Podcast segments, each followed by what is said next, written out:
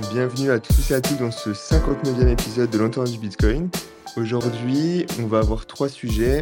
On va commencer par euh, le rapport euh, du mining en 2022, écrit euh, par, Guillaume. Donc, il va nous faire un petit résumé. Et puis après, deux autres sujets, on a le sujet de l'utilisation du block space de, de Bitcoin, qui est, qui est revenu sur la table cette semaine avec entre guillemets, la première utilisation du, du witness data pour stocker des, des, données, des données arbitraires. Pardon. Donc, on va présenter un peu ça. Et puis, en, dernier, en dernier, on aura euh, Jim et Alex qui vont nous présenter un petit peu le projet Atakai euh, de découvre Bitcoin, projet de home mining. Du coup, euh, si ça va à tout le monde, je vais laisser Guillaume présenter vite fait le rapport, puis après, on posera questions. Merci, Nunes. Bah, du coup, voilà, pour, pour, euh, pour donner un peu de contexte pour ceux qui savent pas, donc euh, moi je suis, euh, je suis analyste mining à Galaxy Digital et donc tous les six mois on, poste un rapport sur, sur l'état du mining dans l'industrie. Donc ça concerne plutôt les entreprises publiques parce que c'est les seules pour lesquelles on a de l'information qui est transmise, puisqu'évidemment les entreprises privées vont pas dévoiler leurs informations. Donc ça prend à peu près en compte, on va dire, entre 30 et 40% du, du réseau total. Mais vu que c'est quand même une portion assez euh, significative du réseau, on peut l'étendre à l'ensemble du réseau et, tirer des conclusions euh, assez simples. Euh, et donc, pour, pour faire un récap un peu de 2022, le, rapport, on a décidé de le nommer Surviving the Perfect Storm. Donc, en fait, voilà, survivre la tempête parfaite. Et, et on l'a appelé comme ça parce que pour résumer 2022, ça peut se faire assez, assez simplement finalement. C'est qu'en fait, ça a été un enchaînement de, de catastrophes euh, et, d'événements macroéconomiques négatifs pour le minage qui ont fait que bah, beaucoup de mineurs ont dû lutter euh, pour survivre et il y en a même quelques-uns qui ont, fait faillite et c'est d'ailleurs peut-être pas fini. Euh, donc en fait, pour résumer super rapidement ce qui s'est passé, d'un côté, on a eu les prix de l'énergie qui ont absolument explosé, puisque la majorité des mineurs qui sont aux États-Unis sont basés au Texas, ou alors ils sont basés dans des régions qui dépendent fortement du prix du gaz. Et donc, euh, vu avec tout ce qui s'est passé en Russie, euh, une période très chaude au Texas pendant l'été, et puis ensuite un hiver très froid, euh, le prix du gaz a littéralement explosé. Et il y a beaucoup de mineurs qui n'avaient pas de ce qu'on appelle de Power Purchase Agreement, un PPA, qui est un accord pour fixer, en fait, pour avoir tout le temps un prix électrique fixe dans le temps. Il y a beaucoup de mineurs qui n'avaient pas ça. Du coup, quand dû faire face à des prix du gaz qui ont explosé, et donc ça a créé énormément de problèmes de ce côté-là. Euh, notamment chez Compute North, qui était, euh, qui était un des plus gros providers de hosting euh, institutionnel, qui a dû faire faillite. Il y a aussi Core Scientific, qui était ben, littéralement le plus gros mineur avec plus de 20 exahash en ligne. Donc c'était quasiment à l'époque un petit peu moins de 10% du réseau qui a fait faillite lui aussi en décembre. Donc l'énergie, voilà, le coût énergétique, ça a vraiment fait beaucoup de mal aux mineurs, ça a vraiment beaucoup influencé leur, leur marge. La deuxième chose, évidemment, dans cette, euh, tempête, euh, c'était le, prix du Bitcoin. Le prix du Bitcoin qui, lui, euh, quand on regarde par rapport à novembre 2021 jusqu'en décembre, a chuté de 75%. Et donc, les mineurs, évidemment, bah, eux, ils minent en Bitcoin. Donc, quand le prix descend, ça impacte aussi leur marge. Et c'est quand même assez violent. Hein. Il y a quasiment aucune industrie dans le monde où le prix de quelque chose descend de 75% aussi rapidement et euh, vous êtes amené à euh, essayer de survivre. Euh, et donc c'est ce qui a en partie aussi contribué à cette, à cette période-là. Et enfin, le troisième événement qui a fait que les, mineurs ont beaucoup de difficultés, bah, c'est justement l'augmentation de la difficulté de minage, l'augmentation du hash rate. Parce qu'on se dit, voilà, logiquement, si le prix du Bitcoin est en bear market, s'il décroît constamment, le hash rate va décroître également. Sauf que, comme vous le savez, on en a déjà discuté auparavant, euh, en 2021, les mineurs ont eu accès à énormément de capital sur la bourse. Ils ont pris également énormément de dettes, ce qui ont fait qu'ils ont passé en fait énormément d'ordres euh, pour acheter des machines. Sauf que ces machines-là, elles sont pas arrivées sur le marché justement avant 2022, même jusqu'à la fin de l'année 2022. Ce qui fait que pendant que le prix du Bitcoin euh, descendait, que le prix de l'électricité augmentait, il y avait encore des mineurs qui branchaient leurs machines ce qui fait que ça augmentait la difficulté et ça réduisait encore plus les marges des mineurs. Euh, et donc finalement, quand on prend en compte ces, ces, trois différentes choses, bah, ça a amené à des faillites, ça a amené à des restructurations financières, ça a amené à des mineurs qui ont vendu des sites, ils ont vendu des machines, Euh, ils ont beaucoup dilué aussi euh, leurs actions, parce que c'est quelque chose qu'ils peuvent faire quand ils sont en bourse. De la même manière qu'un shitcoin, on va pas en citer, mais de la même manière qu'un shitcoin peut augmenter son market cap en, en, en, créant plus de coins, euh, la bourse, c'est pareil. Donc, vous pouvez faire ça aussi avec, euh, en, en, demandant, entre guillemets, l'accord aux actionnaires. Donc, c'est ce qui s'est passé aussi. vous avez beaucoup de firmes qui ont énormément dilué leurs actionnaires pour survivre. Et donc, on se retrouve à la fin de 2022 avec euh, un petit peu moins d'acteurs qu'au début de 2021, avec des acteurs qui sont dans une position beaucoup plus compliquée parce qu'aujourd'hui, ils doivent faire face euh, à la dette qu'ils ont euh, contractée en 2021. Ils doivent faire face à une augmentation des coûts électriques. Et donc, 2023, ça va être euh, une année assez intéressante parce que c'est là où on va voir en fait euh, qui va être capable de survivre et qui va être euh, obligé finalement de, faire faillite et euh, on va sûrement voir euh, peut-être une concentration euh, des entreprises du minage. Et on va aussi voir poss possiblement aussi quelques acteurs qui vont devenir opportunistes, euh, puisqu'aujourd'hui, euh, quand on regarde le prix des ASIC, par exemple, euh, un ASIC fin 2021, ça se vendait à 100 dollars le terrage. Donc une machine comme un S19J Pro qui fait 100 terrages, ça se vendait 10 000 dollars. Aujourd'hui, euh, le prix du terrage, il est descendu autour de 10 ou 15 dollars le terrage. Donc c'est quasiment 10 fois moins.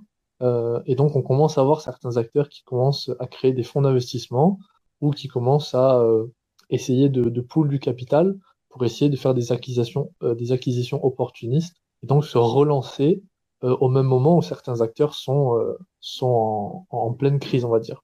Donc voilà, ça c'était pour résumer un petit peu ce qui s'est passé en 2022.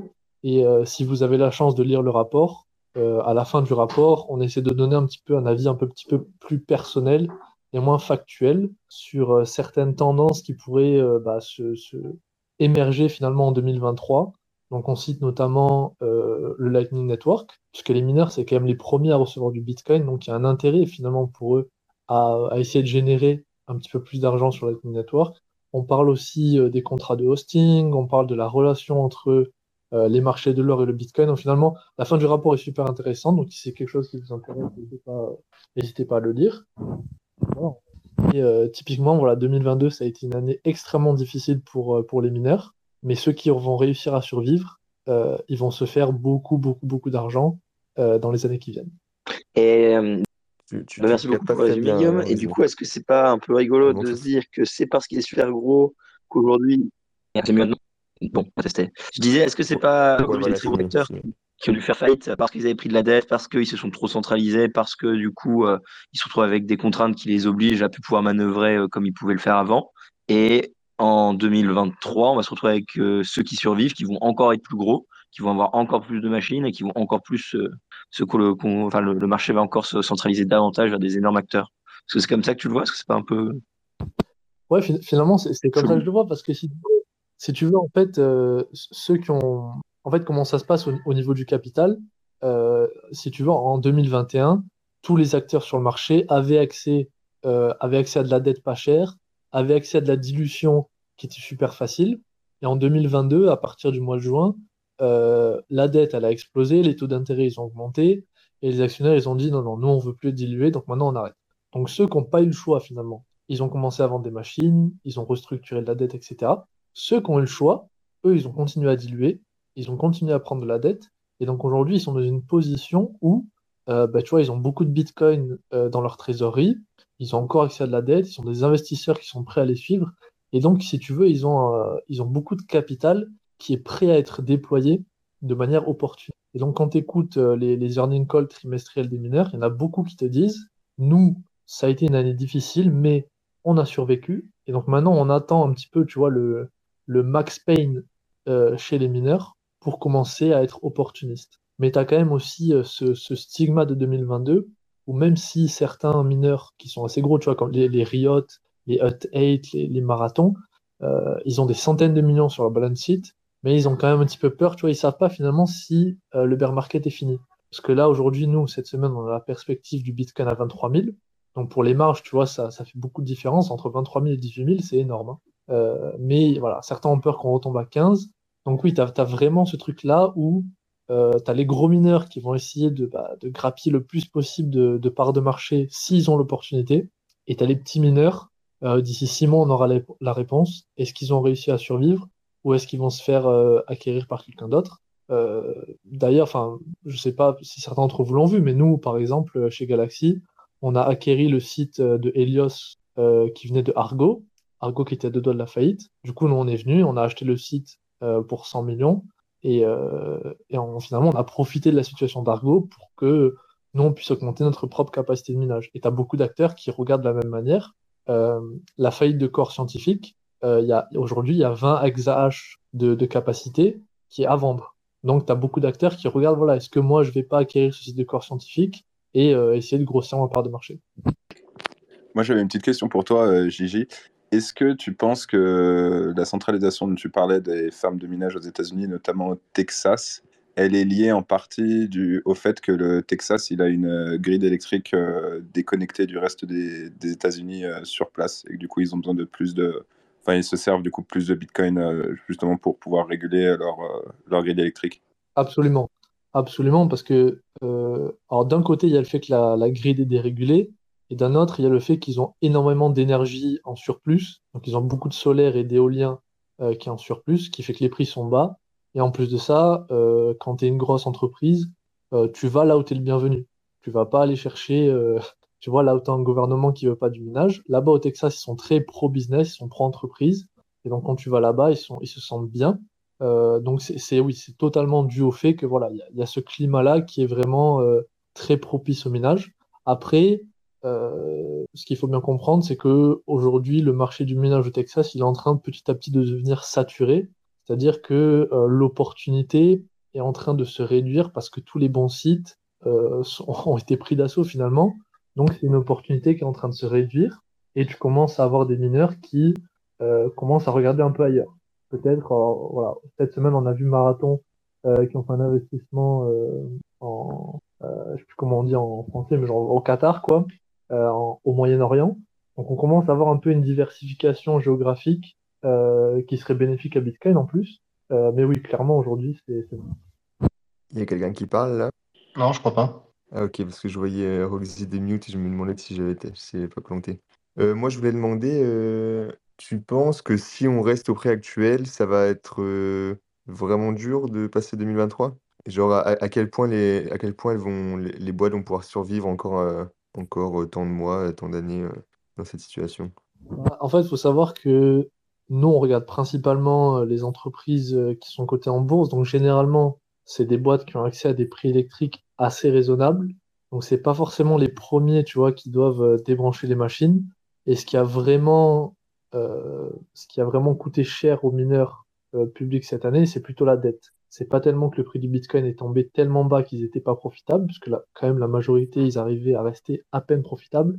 C'est juste qu'ils avaient des obligations au niveau de la dette qui ont fait que bah, ils pouvaient plus servir leur dette. Du coup, ils ont dû déclarer, euh, tu vois, euh, chapitre 11. Euh, donc c'est plutôt, tu vois, des mineurs qui ont des anciennes machines, etc., qui passent en dessous de leur coût de revient, qui doivent débrancher les machines. Euh, et aussi, il faut bien comprendre que euh, quand tu réfléchis en termes de pourcentage de marge, la différence entre 23 000 et 18 000, elle est gigantesque. Euh, tu gagnes 50% de plus en marge brute euh, quand tu passes de 18 à 23. Donc aujourd'hui à 23, c'est quand même euh, une situation qui est beaucoup plus euh, tranquille pour les mineurs qu'à 18 000. Si on retourne à 18 000, pour répondre à ta question, euh, ouais, d'ici d'ici trois mois, il y a, y a peut-être 50% des mineurs qui commenceraient à faire faillite parce qu'ils pourraient pas tenir aussi longtemps. Mais à 23, ça leur, ça leur laisse suffisamment de, tu vois, d'air pour commencer à, à, respirer un peu, à restructurer leur dette et à, à passer tranquillement l'année. Ok. Ah ouais, 3 mois, 50%, c'est pas mal. Ouais. Et du coup, en fait, depuis un an, euh, toute leur production, ils la revendent direct pour pouvoir pallier à leur, euh, leur, euh, ce qu'ils ont dépensé, quoi, leurs dépenses. Ouais, ça, c'est un, un, truc qu'on discute, euh, qu'on discute dans le rapport qui est assez intéressant. C'est qu'en 2021, vu qu'il n'y avait pas d'ETF Bitcoin, qu'il n'y a pas d'investissement financier pour investir directement au Bitcoin, il y a beaucoup de mineurs qui ont fait un peu ce qu'a fait MicroStrategy finalement. Ils ont dit aux investisseurs, bah regardez, euh, nous on vend pas nos bitcoins euh, qu'on mine, donc on a beaucoup de bitcoins en trésorerie, et donc finalement venez investir chez nous. Donc le 90% des mineurs en 2021, même jusqu'à à mai 2022, euh, ne vendaient jamais leur production et ils se finançaient qu'avec de la dette et des actions. À partir de mi-2022, cette stratégie-là, elle est devenue, bah, elle est plus devenue viable finalement. Ils ont dû pivoter leur stratégie.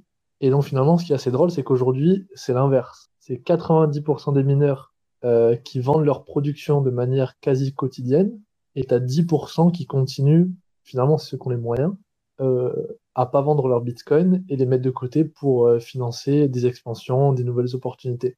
Donc, en fait, en six mois, tu as vu un changement de stratégie euh, quand même remarquable, mais qui était aussi dû au fait que c'était euh, un comportement assez irraisonnable de la part des mineurs qui finalement cherchaient plus à faire augmenter tu vois, leur, leur market cap que à se soucier de euh, bah, qu'est-ce qui se passe si on n'a plus de cash pour rembourser les dettes. Et à quel point le fait que les mineurs vendent leur production tous les jours, ça maintient le, ça maintient le prix à un certain, un certain montant? Est-ce que ça influe beaucoup? Non. Tu vois que, que j'aimerais bien qu'on réfute et qu'on mette un peu à la poubelle à tout jamais, c'est que même si tu prends la, production mensuelle de tous les mineurs, donc euh, mathématiquement, euh, tu as 27 000 bitcoins à peu près euh, qui sont produits chaque mois. Et quand tu regardes le volume de Bitcoin qui est tradé par mois, c'est genre euh, c'est 1 milliard, tu vois. Donc en fait, les 27, euh, les 27 000 du Bitcoin, c'est pas grand chose. Alors oui, tu vois, s'ils sont tous vendus d'un coup à la même heure, bah oui, ça peut faire tanker le prix du Bitcoin, mais dans la réalité, ça se passe pas comme ça. Et, euh, et même aujourd'hui, en fait, à 23 000, t'as un peu moins de pression vendeuse que, tu vois, quand on était à, à 16, 17 000. Donc là, franchement, ça a très, très, très, très marginal. Ok, et eh ben nickel. Est-ce que quelqu'un a une autre question? Dans, dans l'auditoire aussi, hein, vous pouvez demander la parole, il n'y a pas de souci. Il faut appuyer en bas à gauche. Moi, je me posais une question par rapport aux machines. Euh, donc aujourd'hui, il y a tous les nouveaux modèles et tout le monde est en S19. À quel point les anciens modèles sont revendus d'occasion? À quel point euh, les S9 sont encore utilisés? Ou est-ce que vraiment euh, ça rentre même plus dans les rapports que, que vous faites, les, les plus petites machines? Donc clairement, les, les S9 au niveau institutionnel, c'est même pas, ça rentre même pas dans notre, euh, dans notre, euh, tu vois, on regarde pas ça. Euh, par contre, ce qui est vachement intéressant, c'est s'intéresser. Alors du coup, la, la, métrique, tu vois, c'est le prix par TRH. Euh, et ce qui devient intéressant, c'est les machines euh, pas très vieilles, mais un peu moins récentes. Tu vois, les S17, les M30S, les M31, les trucs comme ça, qui sont un peu en dessous des S19J Pro et des S19 XP. Eux, euh, ils ont vraiment, ils ont vraiment des prix intéressants en termes de, dollars par TRH. Ils sont autour de 10 dollars le TRH. Euh, là où tu vas avoir le S19 XP, donc la dernière machine de Bigmain, euh, qui fait 140 euh, TRH et qui est super, super efficiente. mais elle qui est vraiment, aujourd'hui, elle est à 25-30 dollars le TRH parce qu'elle est super efficiente. donc les, machines plus anciennes, elles deviennent vraiment intéressantes, mais c'est pas non plus... Enfin, voilà, Bitcoin à 23 000, c'est pas non plus super intéressant parce qu'elles sont moins. La S19 euh, XP dont tu parles, euh, donc la dernière machine de Bitmain, c'est euh, avec du, du cooling, de l'hydrocooling qu'elle fonctionne, c'est ça? Alors, tu as le S19 XP sans cooling, donc à l'air, qui fait 140 TRH avec une efficience de 21 joules par TRH. Donc c'est quand même super sympa. Et après, tu as Bitmain qui ont sorti justement une machine qui est hydro par, par défaut et celle-là, elle peut monter jusqu'à 250 euh, et elle peut descendre jusqu'à 19 euh, joules par TRH, ce qui est quand même, euh, bah, c'est, un truc de fou. Hein. Euh, mais c'est, des machines que tu peux acquérir seulement pour des solutions containerisées. C'est-à-dire que acheter la machine seule en retail, aujourd'hui en droit, c'est pas possible. Il faut le, le container entier Bitmain, et donc c'est pas accessible à toi et moi, on va dire. Mais par contre, effectivement, c'est des machines qui sont absolument magnifiques et qui vont encore faire augmenter le hash rate euh, dans les mois qui viennent quand elles vont commencer à rentrer sur le marché. Hello, bonsoir. Euh, est-ce que vous m'entendez? Yes, yes. Ok. Ouais. Euh, j'avais une question pour toi, Gigi. Tout à l'heure, tu parlais de, du prix par terahash pour les machines et, et comme tu l'as expliqué, il varie en fonction ben, de l'efficience de, chaque machine.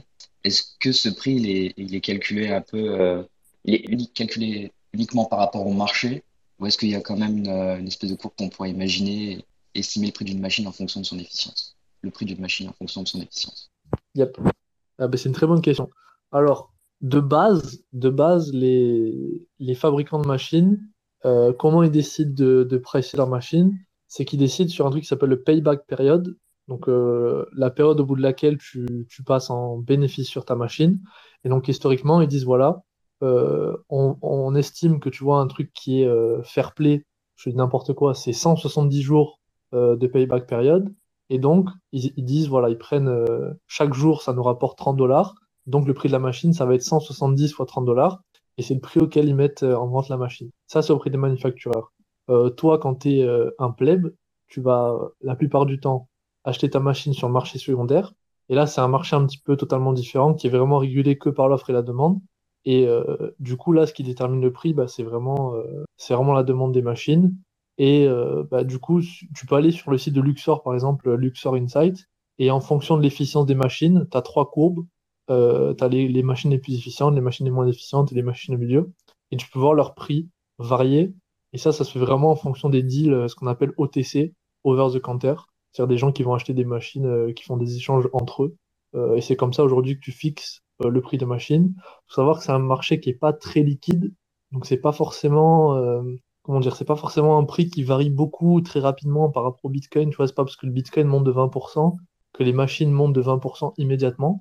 Et donc c'est là que tu as aussi des opportunités hein, pour les gens qui sont capables de, de jouer là-dessus.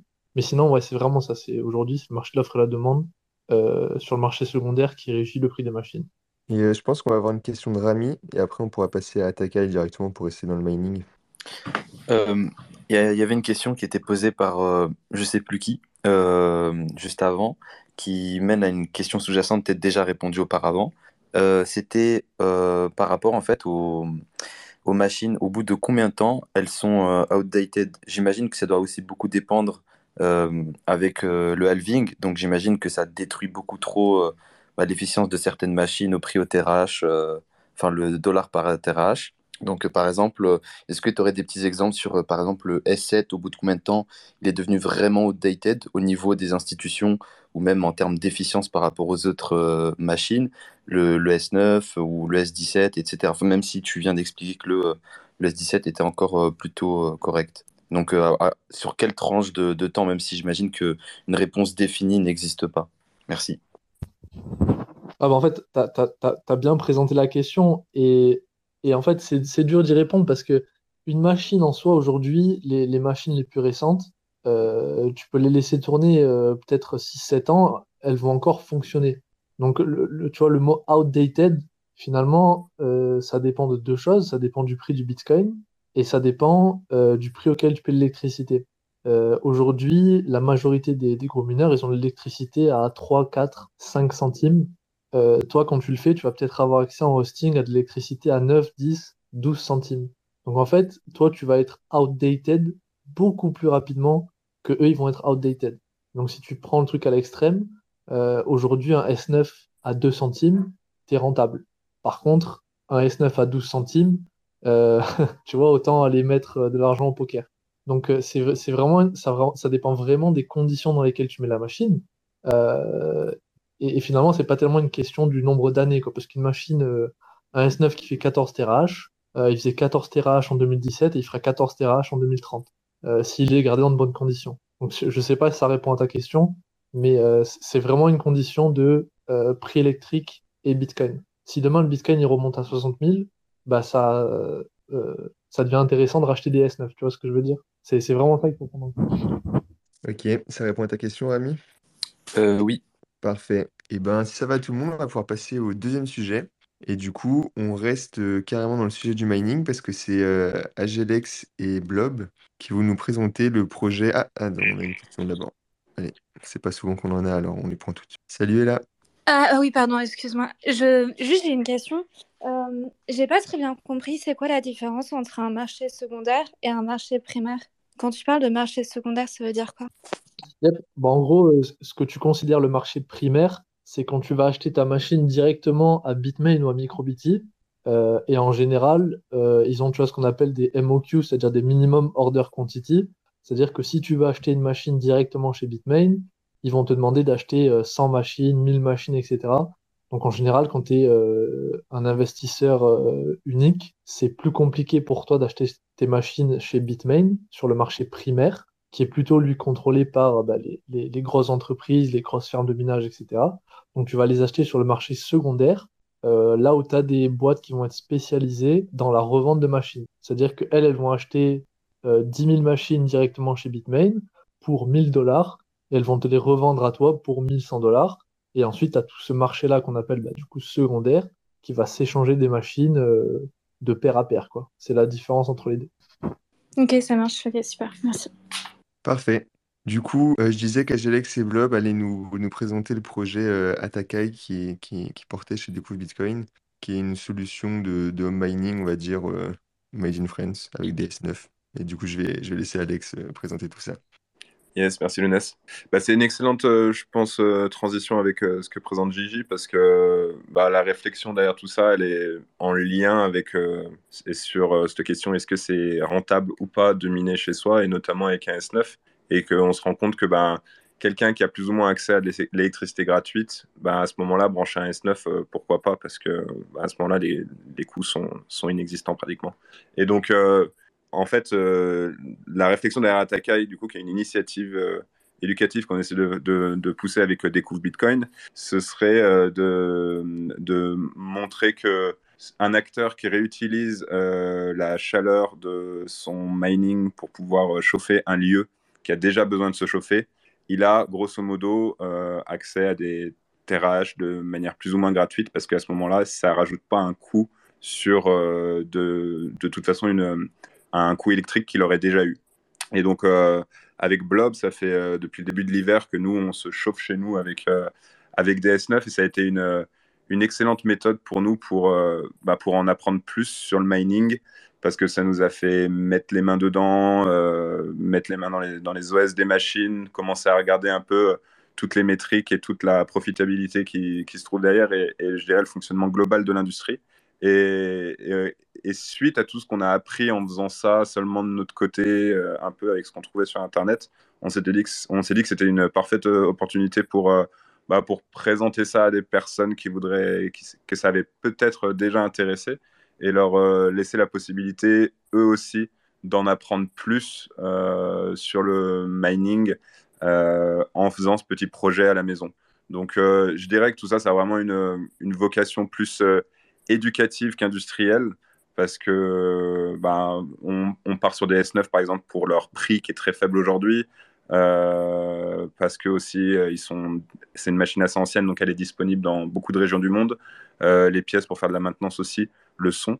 Et, et donc voilà, donc on, va lancer cette initiative, enfin on lance cette initiative où on va mettre à disposition sur Découvre Bitcoin euh, des articles un par semaine qui, fait qu'en en quelques semaines, on, estime qu'en six semaines, on aura fait tout, on vous aura partagé tout ce que nous on a appris sur le fait de modifier un S9 pour euh, pouvoir l'intégrer à votre domicile, en passant de la modification du software jusqu'à la modification du hardware, mais aussi en allant un tout petit peu plus loin avec de l'automatisation. euh, et en, en, se faisant un petit, euh, un chauffage connecté, euh, un chauffage connecté qui, qui, n'a rien à envier avec tous les chauffages connectés qui se font, qui se font aujourd'hui.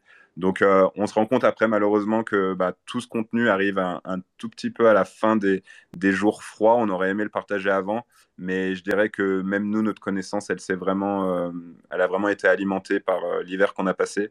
Donc, euh, il n'y a qu'aujourd'hui qu'on se sent vraiment prêt à proposer un projet facile à faire pour tout le monde et qui, qui est voilà, vraiment le but, c'est que tout le monde puisse avoir un S9 chez lui dans, dans, un environnement plutôt petit et que ce soit, ce soit pas une nuisance parce que ben, toutes les questions que la question qu'on a souvent, c'est à, propos du bruit, euh, combien ça rapporte, euh, est-ce que ça coûte pas plus cher?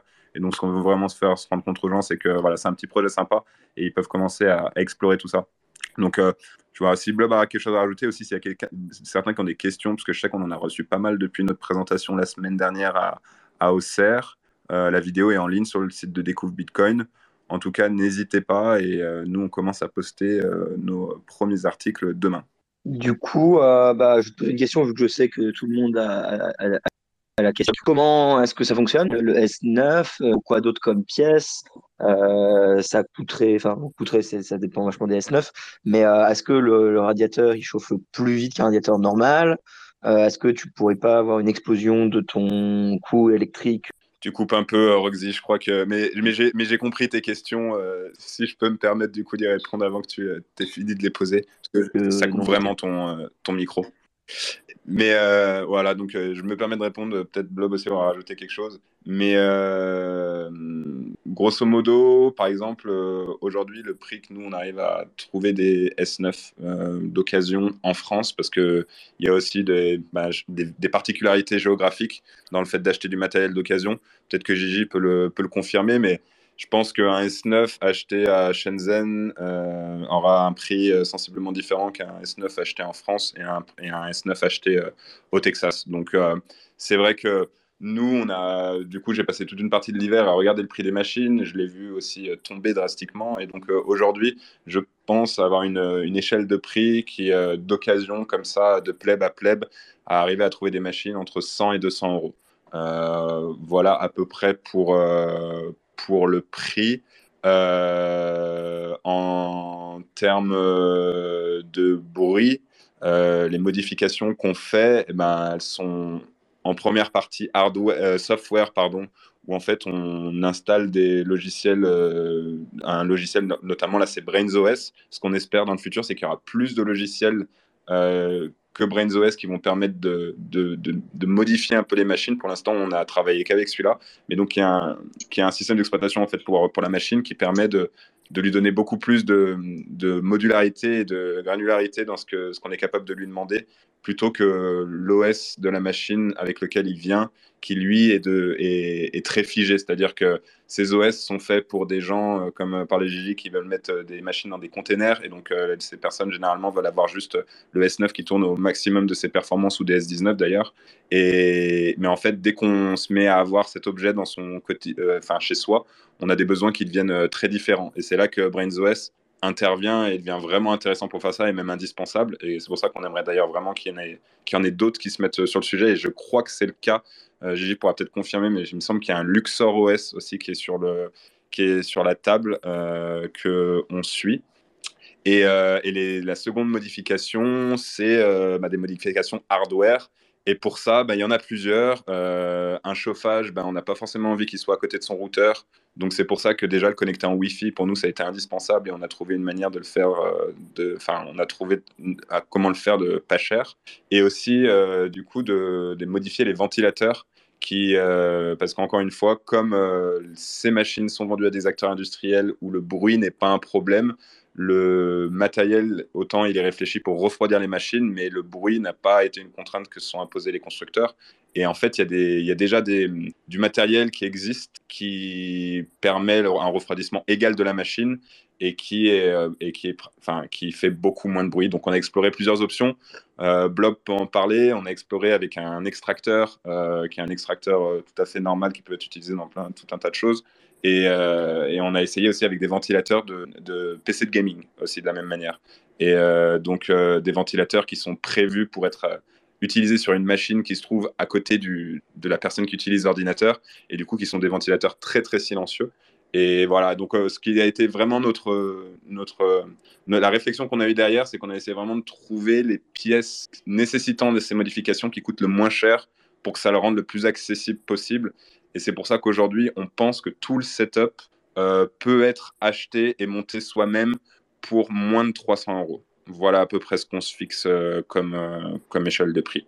Blob, je ne sais pas si tu veux rajouter quelque chose, notamment je sais qu'il y avait une question de, de Roxy par rapport à l'efficience de la machine est-ce que ça coûte plus cher que de chauffer avec un S9 ou avec un bon vieux chauffage électrique ou autre? Ouais, du coup, je ne sais pas si vous m'entendez, je ne vois pas les petits points. Si, si, on t'entend. Ouais. Du coup, dans, dans, une comparaison avec un chauffage électrique euh, classique, la, la consommation, elle est la même. Il n'y a pas de différence. Après, si on commence à comparer avec d'autres types de chauffage, gaz, etc., bah, tout dépend de d'efficience du système. Et là, on va rester dans la comparaison avec un chauffage électrique. Euh, donc, l'idée, c'est que nous, vraiment, ce qu'on a voulu faire, c'est regarder les mineurs comme un chauffage et non pas comme un mineur qu'on souhaite rendre plus silencieux, mais plus un chauffage et comment on va pouvoir le faire fonctionner. Et donc, on a exploré plusieurs, euh, plusieurs setups. Et euh, donc, euh, suivant le, grosso modo, suivant le niveau de bruit qu'on est prêt à accepter, sur un S9, on peut avoir différentes puissances. Donc, je sais pas si les niveaux de bruit vont, vont parler à tout le monde, mais on parle du coup en décibels. Et moi, ce que j'ai pu constater jusque-là, c'est qu'avec 30, si on accepte 30 décibels, on peut avoir à peu près 750 watts de, de chaleur. Avec 40 décibels, on est plutôt aux alentours des 1000, 1200, 1100, ça dépend. Et si on accepte 50 dBm, là, on peut avoir le mineur qui tourne à fond à, 1500 watts. Et donc, le BrainOS permet de, de, réguler à la fois les vitesses des ventilos pour diminuer la nuisance sonore et aussi de baisser les performances pour diminuer l'augmentation de la température. Par contre, c'est pas pensé pour être un chauffage qui va venir se, réguler de lui-même, qui va pouvoir baisser ses performances en fonction de la température de la pièce, ce genre de choses. Donc, on peut tricher un petit peu avec certains mécanismes directement intégrés à BrainOS. Et euh, il y a également euh, des solutions qui commencent à avoir le jour, qui ne sont pas encore vraiment euh, abouties, mais en association avec des, systèmes comme par exemple Home Assistant, qui, qui aurait la possibilité d'avoir un plugin qui permettrait de se connecter directement à BrainOS et de modifier ses paramètres, que ce soit la vitesse des ventilateurs, la puissance du, la puissance de chauffage, etc., la puissance du mineur, pardon, en fonction d'une température qui serait mesurée euh, sur un, capteur autre. Donc ça, c'est un peu plus poussé. Euh, donc on, va explorer ça et voir s'il y a des personnes qui peuvent aussi aider à développer les, plugins qui se connectent aux API de BrainOS. Mais après, il y a des systèmes plus simples où on peut simplement avoir euh, une prise connectée qui va pouvoir allumer ou éteindre le mineur en fonction de la température. Donc là, c'est un peu plus contraignant parce qu'on est obligé d'allumer le mineur qui prend du temps du coup à, retourner sur le minage et qui, une fois éteint, va devoir redescendre, enfin, la, température sera moins stable après dans la pièce. Et donc sinon au niveau de, du coup de, la, sensation de température, le confort thermique en fait qu'on va avoir, ce qui est très intéressant avec le mineur, c'est que ce qu'on appelle les grippins, souvent c'est des machines qui vont beaucoup chauffer et qui vont avoir du mal à diffuser la chaleur parce qu'il n'y a pas de convection et il y a peu de rayonnement. Et euh, c'est pour ça qu'il y a des radiateurs qui sont plus chers, qui vont être euh, soit des, des d'huile, des choses comme ça, qui vont avoir un système à inertie et qui vont pouvoir du coup conserver la chaleur euh, plus longtemps et être propagé de manière plus homogène dans la pièce. Là, le lui, ce qu'il a comme avantage, c'est qu'il a un débit d'air assez important qui passe à l'intérieur. Donc, le, le volume d'air de la pièce est très vite renouvelé, ce qui fait que la chaleur se propage très rapidement en fait dans la pièce et de manière très homogène. Et comme on peut, l'idée, c'est plutôt d'avoir une puissance, on va dire euh, moyenne, voire faible, mais de laisser tourner longtemps au lieu d'avoir des, des, moments où il va chauffer beaucoup puis c'est Donc ça permet d'avoir vraiment un confort thermique très intéressant et ça c'est ce qui est recherché justement avec des, des radiateurs qui sont beaucoup plus onéreux. Voilà, donc on est un peu en attente de voir euh, si, euh, et comment est-ce qu'on peut faire avec euh, des, systèmes plus complexes comme Assistant pour l'optimiser plus et au lieu de devoir du coup l'allumer et l'éteindre, pouvoir plus régler ses performances en fonction des objectifs de température qu'on peut se donner et du coup programmer des plannings, des choses comme ça. Si certains ont des, ont des questions, n'hésitez pas. n'hésitez pas, voilà, c'est un truc qu'on explore aussi, donc peut-être il y en a même qui ont des, des commentaires ou, ou, même des conseils à, à nous donner. ouais, j'ai une petite question. Vous m'entendez ou pas, ou pas? Yes. Ok, super. Euh, au niveau de la consommation, en fait, est-ce que euh, est-ce que c'est une consommation qui va être uniforme ou est-ce qu'on va vraiment repérer un, une diminution euh, de la consommation énergétique toutes les 10 minutes ou, ou pas du tout? Enfin, est-ce que c'est vous voyez vous voyez de quoi je parle ou pas? Est-ce que tu J'ai du mal à mettre des mots sur ça, mais en fait, est-ce que quand tu quand imaginons est-ce que sur mon, mon compteur euh, Linky, je peux voir que je consomme, enfin que j'utilise, euh, enfin que je fais, je fais tourner un, un ASICS ou quelque chose Vous voyez ce que je veux dire? Est-ce que c'est une consommation euh, en continu? Si je l'allume tout le temps, je veux dire, si j'allume tout le temps l'appareil, est-ce que la consommation va être en continu ou est-ce que toutes les 10 minutes, il va y avoir une forte diminution et puis ensuite une réaugmentation par rapport au calcul du, du H ou pas du tout? Alors pour ça, je pense que la réponse, elle vient plus sur, euh, sur le fait que ben, tu vas utiliser une pool de mining. Donc en fait, tu fais pas de, de mining seul euh, parce que ce serait, bah, ce serait pratiquement impossible que, de, que d'obtenir une récompense. Euh, d'obtenir une récompense. Donc en fait, tu proposes des, des que ta machine a calculé à une pool de mining qui en fait agit plus ou moins comme une coopérative de, de en fait plein de gens viennent avec des hash calculés et ensuite eux euh, utilisent CH euh, pour pouvoir trouver des blocs parce qu'ils en ont un grand nombre, et ensuite ils redistribuent euh, la récompense qu'ils ont gagnée à toutes les personnes qui ont participé en fonction du pourcentage de participation qu'il y a. Donc en fait, toi, ce qui fait que ta machine, une fois que tu la branches, elle mine tout le temps et, et elle et elle a pas de, en fait, elle, elle, calcule des haches et elle les envoie à la poule et il n'y a pas grand chose qui change. Donc il peut y avoir des fluctuations par rapport au système dont on a parlé un peu avant, sur le fait que ben, si on souhaite automatiser le chauffage, ton ASIC, il risque de, des fois de baisser ou d'augmenter ses performances en fonction de ce que tu lui demandes. Donc là, effectivement, tu vas avoir des modifications. Mais euh, par exemple, si tu es purement connecté euh, sur euh, la machine et que tu observes la, consommation électrique, tu pourrais pas deviner comme ça qu'il y a un ASIC en, fonctionnement. Son, son, son, fonctionnement est relativement standard par rapport à, à n'importe quel, euh, à n'importe quel appareil électrique. Donc euh, voilà, je ne sais pas si ça, si ça répond à ta question. Si, tout à fait, c'est exactement ça que je recherchais. Ok, super, merci. Et euh, si je peux rajouter, c'est surtout que les, les mineurs, ils, minent en, ils minent en continu, ils fournissent de la puissance de calcul en continu. Du coup, tu ne vois pas vraiment de fluctuation en fonction de quand un bloc est produit ou pas. Et d'ailleurs, Enfin, ça vient, ça vient en... dans l'article qu'on va poster demain, on en, on en parle, donc c'est un petit teasing, mais on compare en fait cette solution parce que c'est quelque chose à laquelle on avait réfléchi déjà il y a longtemps avec Blob, où il y a des usines, enfin des, entreprises qui proposent des solutions de, de serveurs radiateurs. Donc, euh, imaginez euh, des serveurs, par exemple, euh, disons Amazon, et euh, ces, serveurs chauffent. Généralement, les entreprises ont besoin de les mettre dans des endroits spécialisés qui, à ce moment-là, les refroidissent. Enfin, ils ont besoin de les refroidir. Donc, il y a un coût énorme pour les entreprises qui, qui font fonctionner ces serveurs.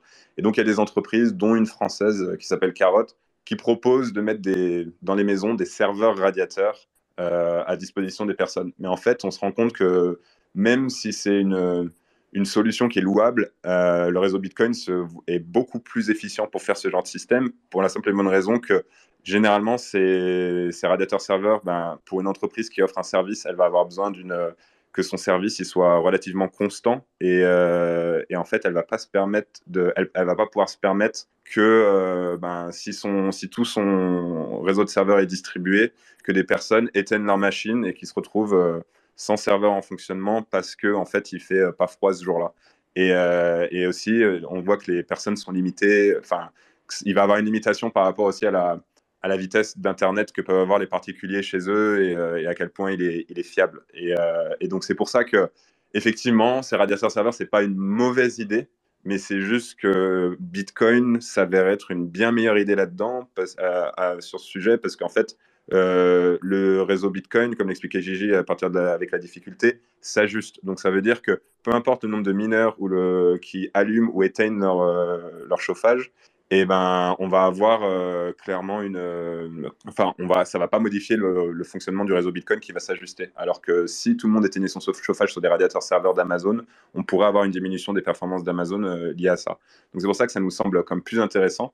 Et euh, une chose dont j'ai pas parlé, mais qui, moi, du coup, euh, porte particulièrement ce, enfin, me porte particulièrement sur ce, sur ce projet, c'est que euh, je pense que le fait de réutiliser la chaleur fait que de, des ASICs deviennent sensés dans beaucoup plus d'endroits que dans des fermes de minage très centralisées et que le fait d'avoir des solutions de chauffage multiples qui vont arriver comme ça va permettre une certaine décentralisation au final du hash rate euh, de, manière, euh, de manière assez naturelle, parce qu'en fait, les gens vont juste se rendre compte que ben, on peut chauffer, on peut chauffer en gagnant quelques sats, et que du coup, l'un est plus économique que l'autre. Et, euh, et, je pense que ben, voilà, la vertu que ça a pour le réseau Bitcoin, c'est de permettre une certaine forme de décentralisation, où du coup, ben, on peut imaginer des, des milliers de logements avec quelques terahash chez eux, qui fait, ce qui fait que ça distribue un petit peu le hash rate et ça rend le réseau euh, Bitcoin plus résilient.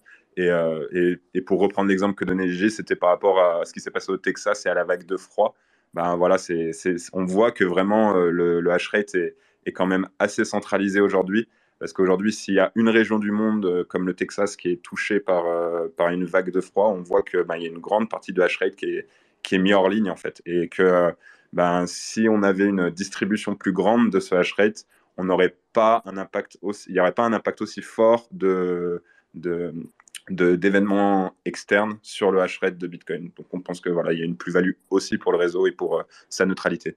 Ouais, il y a une, une plus-value, mais elle reste quand même négligeable comparée aux énormes boîtes qui, qui minent et qui ont des, euh, des dizaines d'exahash, quoi. Parce que c'est ouais, c'est pas, demain la veille qu'on qu'on aura autant euh, en mining.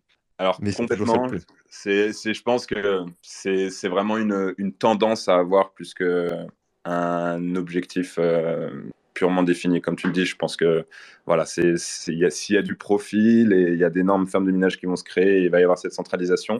Mais on voit que assez naturellement, le marché, en fait, euh, il a tendance à, à être assez ben, strict avec les acteurs et à, à extraire tous ceux qui ne sont pas les plus efficients. Et, euh, donc, euh, je pense que voilà, il y a une petite tendance qu'on peut, euh, qu'on peut donner à, à, tout ce, à tout ce marché un peu nouveau du mining en, incitant une certaine décentralisation. Et il y a, y a, pas mal d'entreprises qui se mettent sur le sujet. Et c'est pour ça que je trouve que c'est assez intéressant de les suivre parce que peut-être que toutes ces entreprises ensemble et ces initiatives, ben, peut-être qu'on une, une, fraction d'impact sur le hash rate. On peut penser notamment à Estia, euh, qui, euh, qui, est aussi euh, une boîte française. On peut penser à, d'autres entreprises comme ça qui se, et Hitbit aussi qui font des radiateurs d'appoint avec DS9. Ouais, je voulais juste dire un truc à propos justement de l'aspect donc décentralisation, protection du réseau. Un point qui est quand même intéressant, c'est que si on prend le scénario euh, absolument catastrophique de euh, tous les gros mineurs se mettent à, faire de pratiquer de la censure et euh, nous les plebs on n'est pas d'accord avec avec ça. le fait qu'on ait le moyen de pouvoir quand même faire tourner une chaîne qui a une sécurité qui est pas complètement négligeable pour quelqu'un de lambda, ça a quand même un intérêt si on veut faire entre guillemets survivre une chaîne mineure qui serait pas censurée, elle. Euh, donc euh, pour, pour, les gens, euh, le scénario catastrophique, il est, il est, il est pas mal illustré dans, l'une des vidéos de grand angle, là où parle de, de, cas où il y a une censure significative sur une chaîne et que tous les gros mineurs, dans une logique de profit, et justement parce qu'ils ont une logique de profit, vont rejoindre la chaîne qui censure, eh bien l'avantage d'avoir un système comme celui-là où en fait on cherche pas le profil, on cherche juste à se chauffer. Donc on s'en fiche presque de gagner que des clopinettes, voire même rien du tout, euh, lorsqu'on utilise notre, euh, notre mineur pour nous chauffer. Et donc l'avantage, c'est qu'on peut tout à fait miner une chaîne qui n'est absolument pas rentable. Même si on pense que cette chaîne ne va pas survivre, c'est pas un problème. On peut toujours miner dessus parce que de toute façon, nous, on n'est pas là pour gagner beaucoup d'argent. On est d'abord là bah, pour se chauffer et ensuite avoir de la souveraineté, bah, c'est tant mieux.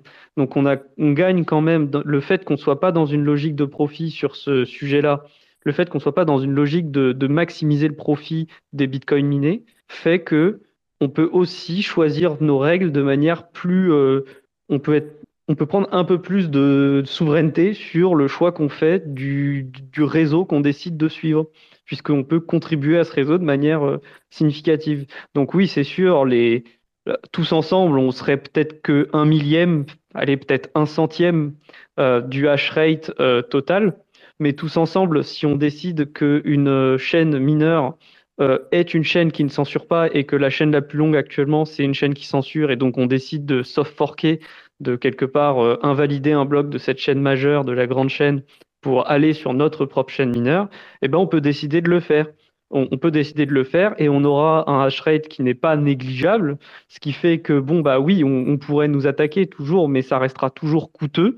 Euh, et donc, on peut décider de continuer notre chaîne et de rendre très très coûteux le fait d'attaquer notre chaîne, même si c'est pas la chaîne majeure, et que le, jeton de cette chaîne majeure, il sera certainement plus dur à vendre. Donc après, c'est pas pas non plus la panacée. Je veux dire, euh, si on est dans un scénario catastrophique où, euh, on se fait censurer euh, la tronche par tous les gros mineurs, ça reste un scénario catastrophique. Donc il y aura des contre-attaques, si on veut, du hash rate de la chaîne majeure. mais on peut rendre l'attaque très très très compliquée, encore plus compliquée. Donc c'est quand même significatif dans le fait que bah, cette possibilité existe et qu'on ne soit pas dans une logique de profit, mais dans une logique de juste se chauffer. Mais ça, c'est bon, ça fait très bien le boulot, et peu importe la chaîne qu'on choisit de faire, et aussi de défendre la chaîne que l'on veut défendre. Voilà. C'est pas mal, c'est un réseau qui est, qui est sécurisé qu'en hiver. c'est un problème, par contre, ça, je suis d'accord. Donc, il faudra faire attention à ça. Mais au moins, ça veut dire que l'attaque, au bout de six mois, ça, ça va commencer à piquer pour certains, quoi, tu vois, au pire des cas. Mais bon. ouais. Et on avait Anthony qui avait une question euh, qui arrivait juste avant toi, Rémi, désolé. Oui, petite question euh, pour Alex et Blob au niveau euh, diffusion de la chaleur, enfin pour l'inertie. Je, me posais la question de savoir si, un peu comme les chauffages électriques qu'on a dans les salles de bain, une fois que c'est coupé, est-ce que la, chaleur de la pièce, enfin la, température de la pièce retombe presque tout de suite ou est-ce que la, la, machine dégage vraiment une inertie et peut rester chauffer une petite pièce à plus long terme? C'est tout. Alors, euh, une fois que tu as euh, coupé le, mineur, non, effectivement, là, il va plus euh, diffuser aucune chaleur et il n'y aura pas de chaleur résiduelle dans, dans, dans la question du mineur. Par contre, toute la chaleur qu'il aura émise sera déjà partie dans la pièce, dans l'air, dans les murs. Donc si tu as chauffé suffisamment longtemps pour que tes murs aient pris de la chaleur, bah là pareil, tu auras d'inertie par rapport aux meubles, par rapport au, mur. Euh, par contre, si tu l'as fait tourner juste 5 minutes, que ton air est chaud et que là tu le coupes, là effectivement la température va redescendre très rapidement. Ok, merci. Euh, je, peux? Vas-y, Rami. Euh, Pantard, en fait, bah, déjà bonjour. moi, j'avais une petite question. C'était ton cas de figure. Il, enfin, il est, il est peut-être faisable et imaginable dans le cas de figure où, où cette chaîne mineure reste une chaîne mineure, mais le fait est que la chaîne majeure où la censure commence à s'appliquer, bah, le fait que le fait que tu veuilles à tout prix faire passer ta transaction, bah, c'est d'augmenter en fait tes fees pour qu'à un moment donné, bah, ta transaction elle passe. Bah, et si par exemple vraiment la chaîne devient majoritairement très difficile pour faire passer ces transactions, bah, cette chaîne mineure euh, de backup euh, chauffage quoi euh, qui, qui, existe elle va pas tarder du coup à être bah, celle qui est le, plus fiable pour ne pas être censurée.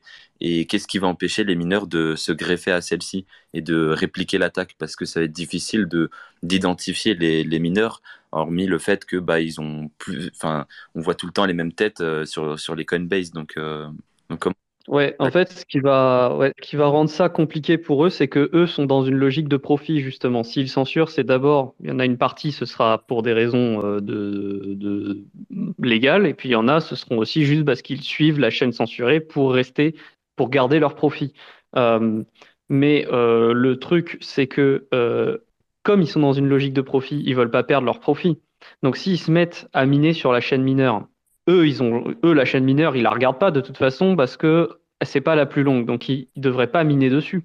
Mais s'ils se mettent à miner sur la chaîne mineure pour compenser l'attaque, bah du coup c'est des profits en moins, parce que du coup c'est du hash rate qui ne va, les, les récompenses qu'ils vont gagner dans la chaîne mineure, ils vont pas les dépenser, ils n'ont pas le droit. Ou s'ils ont droit, c'est parce que le prix a commencé à être significatif, mais du coup c'est les récompenses de l'autre chaîne qui commencent à perdre en valeur. Tu vois donc c'est, ils se retrouvent à devoir choisir où ils perdent, en fait, à un moment. Et comme ils sont dans une logique de profit, pour eux, c'est une perte qui est qui, n'est pas négligeable. C'est-à-dire, euh, oui, ok, il y a le légal, mais le profit, ça compte aussi, quoi. Euh, alors que euh, ceux qui minent, sachant qu'ils ont un coût d'électricité qui est globalement nul, un coût marginal nul, parce que nous, on n'est pas là pour cramer de l'électricité, on est là pour se chauffer, et eh bah, globalement, ils s'en foutent. oui, ok, ils vont gagner moins d'argent, mais s'ils veulent, ils vont gagner moins d'argent, mais bon, de toute façon, ils n'étaient pas là pour gagner de l'argent, ils étaient pas là, ils étaient là pour se chauffer. Donc ils vont, ils vont le faire tourner le mineur quoi qu'il arrive. Bon bah ils peuvent choisir de miner sur une chaîne euh, qui est la chaîne qui leur convient le mieux. Donc euh, c'est possible. Après bon, euh, ça reste un scénario catastrophique. On est en train de mettre des si, on est en train d'enchaîner le et si et si et si. Mais je veux dire par là que parce qu'ils sont dans une logique de profit, ils vont quand même avoir une grosse aversion à la perte et notamment s'ils commencent à reminer sur une chaîne mineure euh, parce que je sais pas, le gouvernement a dit euh, écoutez les gars, en fait, euh, la grande chaîne que vous avez faite, maintenant plus personne l'utilise, donc en fait, maintenant il va falloir attaquer cette chaîne mineure qui manifestement tout le monde utilise. Bah, le jour où le gouvernement dit ça, les mecs ils vont leur dire alors attendez, tout l'argent qu'on s'est fait là, en gros, on va tout annuler quoi. On annule toutes les transactions qu'on s'est fait sur la chaîne majeure et toutes nos Coinbase. Ça va être compliqué quand même. Je veux dire, ils vont souffrir.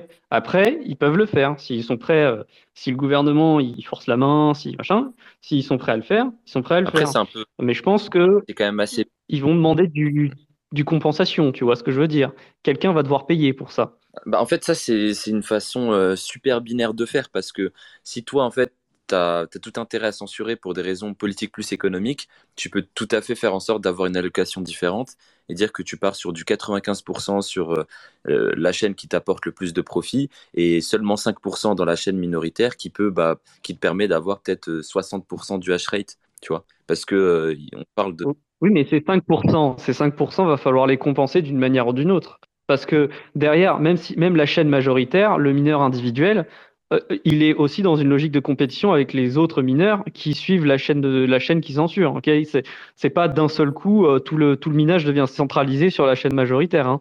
C'est il y a quand même plusieurs mineurs dans l'histoire sur la chaîne majoritaire. Tu vois ce que je veux dire? Donc s'il décide de diminuer de 5% son allocation sur la chaîne principale pour aller les mettre sur l'autre chaîne, bah lui c'est de l'argent, c'est 5% d'argent en moins.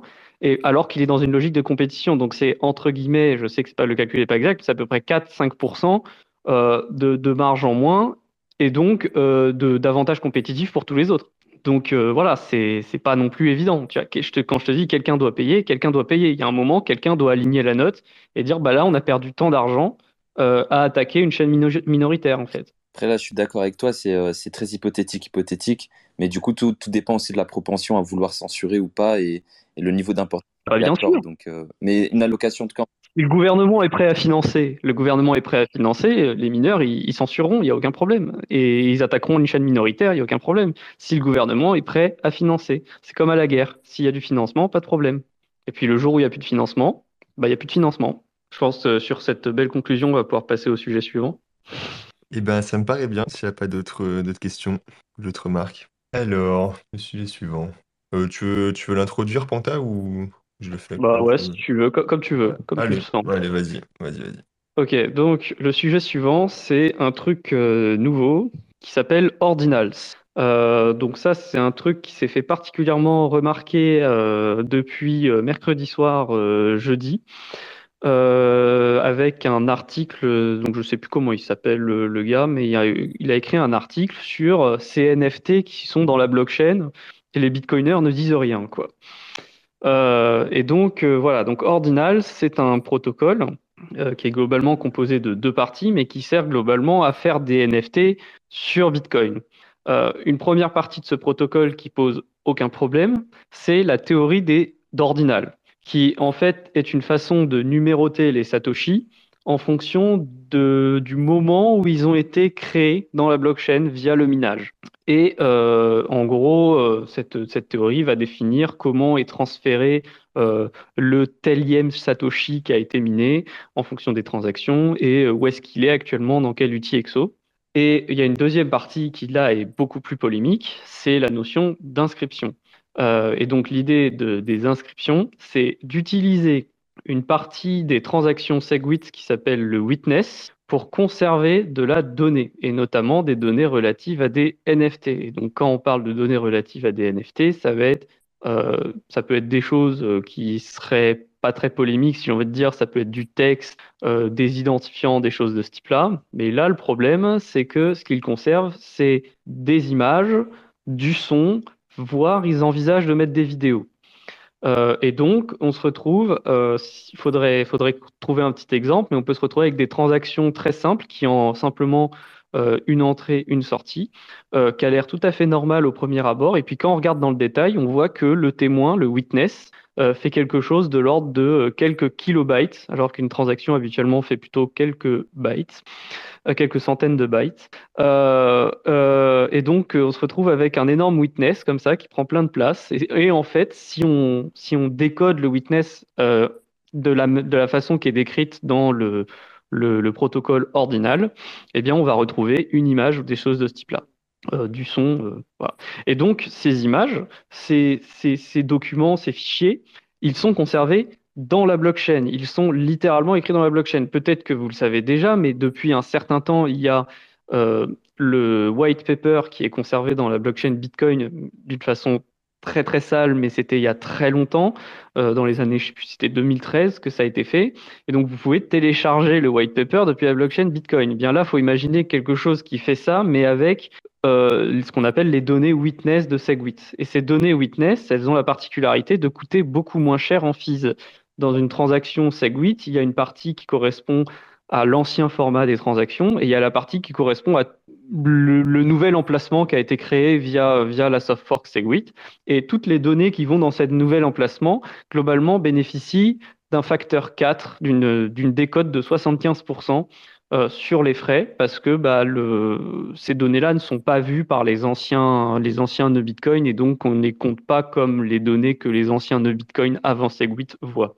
Euh, et donc ça a fait polémique parce que euh, ben, on a souvent dit que la blockchain Bitcoin ne doit pas être utilisée comme euh, du un cloud, c'est-à-dire un lieu de stockage de données. C'est pas un data center, c'est pas du Amazon Web Service, c'est pas de voilà, c'est pas censé être ça Bitcoin. D'un autre côté, on avait quand même quelques petits éléments comme les un opcode qui s'appelle le op return pour pouvoir conserver de la donnée sans qu'elle soit validée par les no Bitcoin. Euh, Donc, il y avait quand même une notion de stockage de données qui existait un petit peu, mais on essayait de faire en sorte que ce soit toujours très petit. Et là, ce qui fait polémique, c'est qu'on peut avoir des kilo-octets de données qui sont conservées dans des blocs. Voilà, donc je, vais m'arrêter là pour le détail, mais il y a ce qui est, en gros, ce qui est polémique dans l'histoire, c'est que euh, quand on veut faire des protocoles off-chain basés sur Bitcoin, que ce soit RGB, que ce soit Omni, enfin tout n'importe quel protocole, euh, on a besoin en général bah, de Bitcoin pour ce qui est euh, de la vérification de la non-double dépense, puisque Bitcoin sert principalement, le, protocole sert à vérifier qu'on ne double dépense pas des Bitcoins. Euh, mais les données relatives à cette transaction qui n'est pas totalement vérifiée par le réseau Bitcoin, euh, elles sont souvent conservées ailleurs que dans le réseau Bitcoin. Donc, par exemple, euh, dans le cas d'RGB, on utilise, euh, c'est le propriétaire des assets, des, actifs qui doit conserver les données nécessaires, les données transactionnelles de ces actifs. Et la blockchain Bitcoin ne sert juste qu'à prouver des choses sur ces données. Dans le cas d'Omni, il y a un autre réseau pair à pair qui fait cette conservation de données. Euh, il y a d'autres réseaux de seconde couche tels que euh, Ion de Microsoft où il y a effectivement des données externes qui sont conservées par des nœuds mais qui ne sont pas des, nœuds Bitcoin, c'est juste des nœuds qui connaissent la donnée et qui ensuite vérifient les preuves sur la blockchain Bitcoin. Et les preuves ont tendance à être très petites, donc ça n'avait pas un poids très important. Là, le problème, c'est que les images, le texte, le son est conservé directement dans la blockchain avec ce système d'inscription. Donc il y a polémique parce que bah, on, passe au niveau supérieur, on permet un, stockage de données qui est assez important euh, et donc ça fait polémique. Tout le monde n'est pas d'accord sur est-ce qu'on aurait le droit d'avoir ça.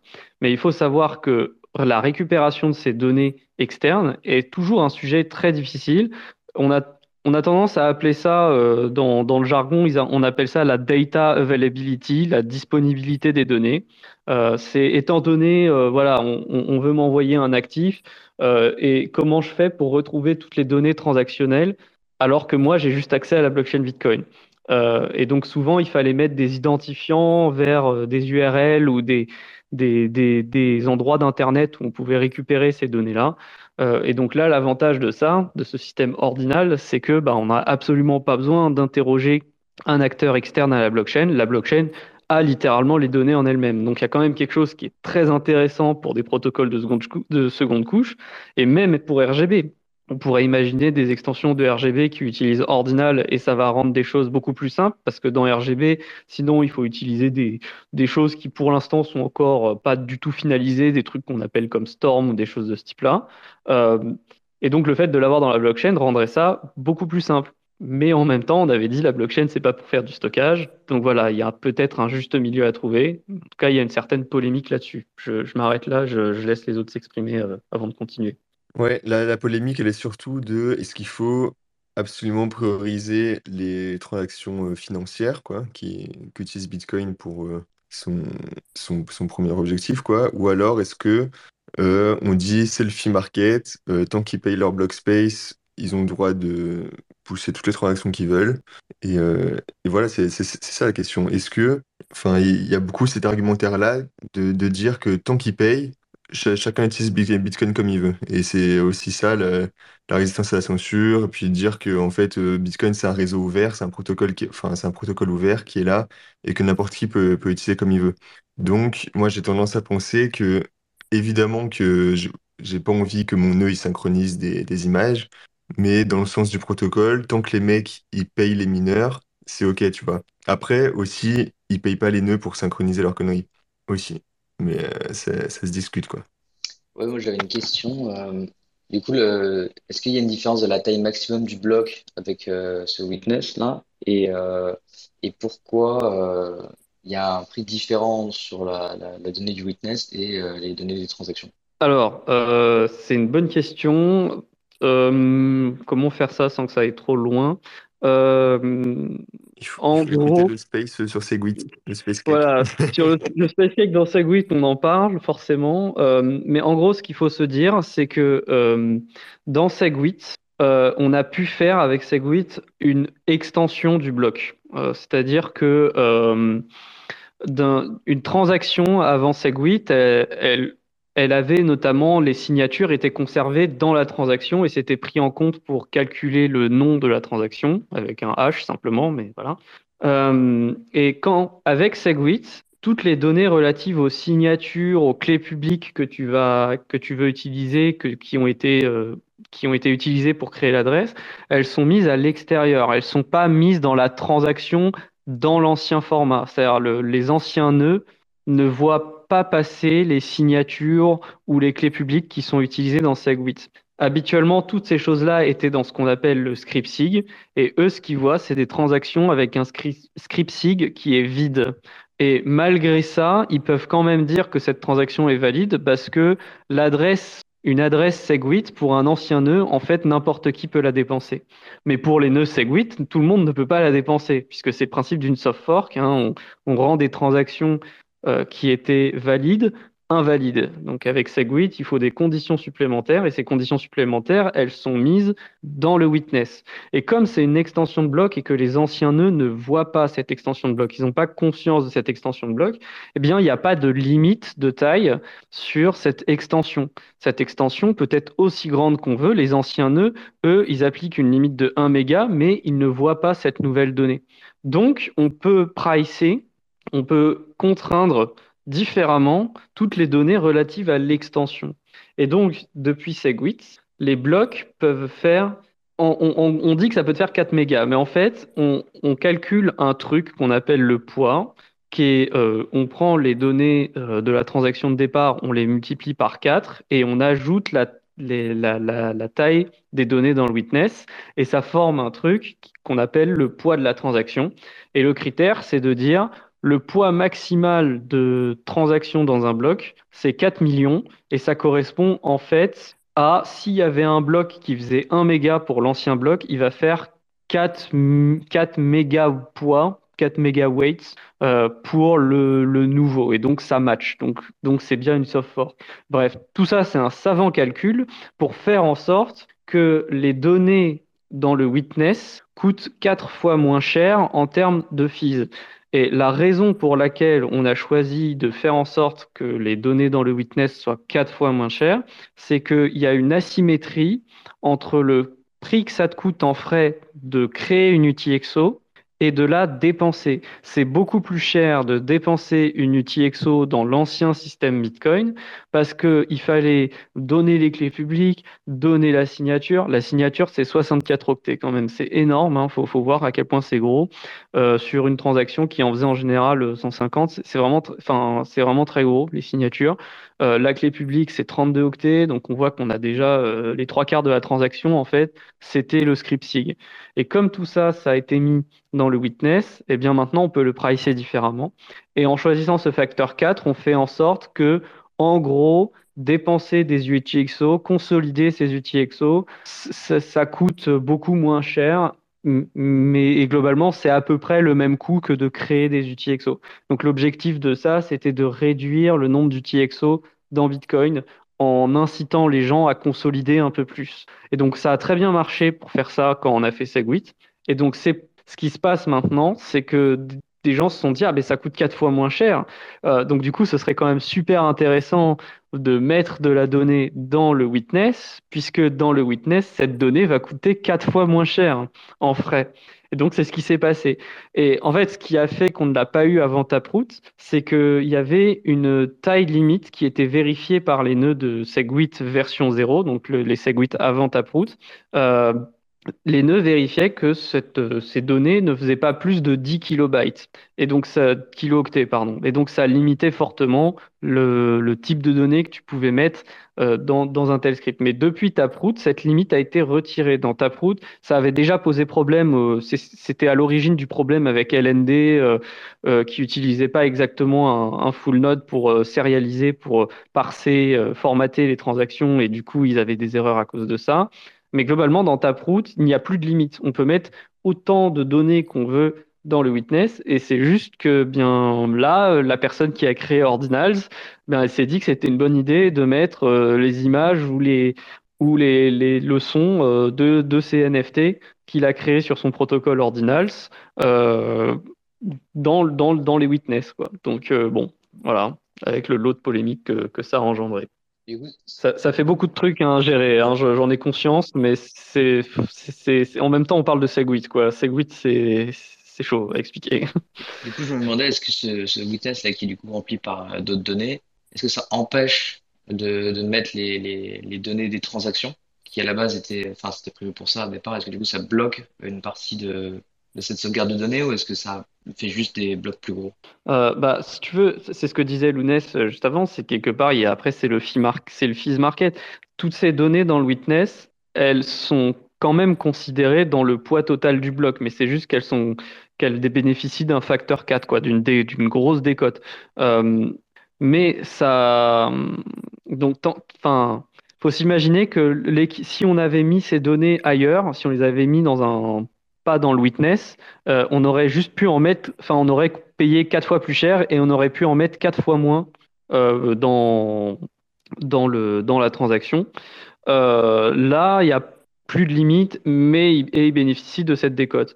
Mais quelque part, après, les, autres transactions, elles sont validées normalement, il n'y a, pas de problème. C'est juste que là, il, y a un nouveau type de transaction qui va apparaître, qui sert à mettre de la donnée dans le witness et ça va venir en compétition pour le, les frais de transaction, ça va venir en compétition avec des transactions normales. Voilà. Je sais pas si ça répond bien à ta question. Et euh, ce qui est bien foutu quand même, on avait des doutes quand on a vu ça passer pour la première fois avec, euh, avec Ponta, c'est qu'on avait peur que ça rajoute du, du load sur les nœuds au niveau de la vérification euh, des scripts, des scripts et du witness.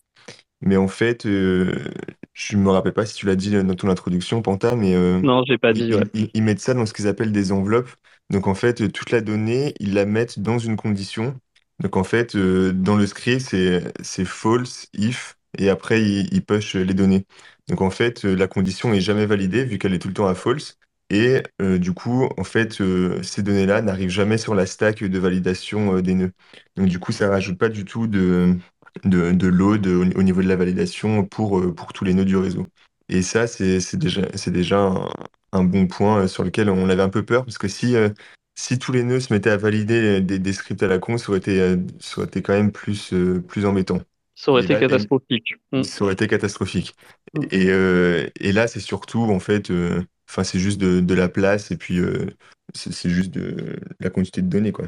Après, sur la, enfin, ce sera toujours, euh, ça c'est encore un, sujet que j'ai pas encore bien compris, mais c'est vrai que ça n'ajoute pas de données, ça n'ajoute pas de données sur la stack de validation. Donc effectivement, ça va pas créer un énorme, euh, ça va pas créer cette énorme quantité de calcul qui serait une horreur à, euh, qui sert à rien euh, à faire valider par les nœuds, parce qu'il faut comprendre que dans le réseau Bitcoin, le problème, ce n'est pas le stockage de données. Le, problème, c'est que cette donnée, elle va devoir être diffusée dans le réseau. Si elle est grosse, ça va demander plus de bandes passantes, euh, et cette donnée, potentiellement, va devoir être validée. Alors, ce qui est heureux, c'est que là, cette donnée n'a pas à être validée. Donc, c'est heureusement, j'ai envie de dire. Cependant, cette donnée reste quand même à diffuser, et donc, elle va prendre de la bande passante au nœud Bitcoin euh, actuel. Et ils pourront rien faire contre ça. Ils seront obligés de, diffuser le witness pour pouvoir faire valider la transaction. Un point où j'ai encore un doute et que je ne suis pas encore sûr des implications, c'est que même si effectivement ça n'ajoute rien sur la stack de validation, le witness doit quand même être formaté.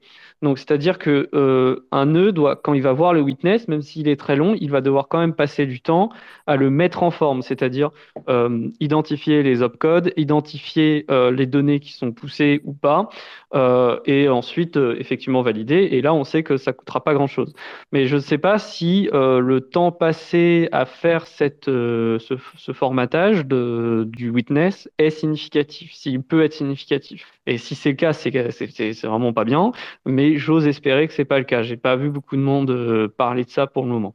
Voilà. Je sais pas si tu vois de, quoi je parle, Ness, mais il euh, faut quand même formater que le script, euh, c'est bien OP false, puis OP if, puis qu'après, effectivement, c'est OP push. C'est pour ça que dans l'enveloppe, euh, on peut pas se contenter de copier-coller littéralement dans le witness les données. On est obligé d'ajouter de temps en temps des, des, des, données supplémentaires qui correspondent à un opcode pour pousser des données, parce que sinon, les nœuds seraient pas capables de, de formater correctement le witness et donc renverrait une erreur. Donc on est obligé de, quand même, les nœuds vont passer du temps à formater. Mettons que quelqu'un fait une transaction avec 400 kilooctets de, de, données dans le witness, euh, eh bien les nœuds ils vont quand même devoir passer 400 kilooctets l'un à l'autre. Donc ça, ça va prendre de la bande passante. Et puis après, chaque nœud va devoir formater ces 400 kilooctets correctement.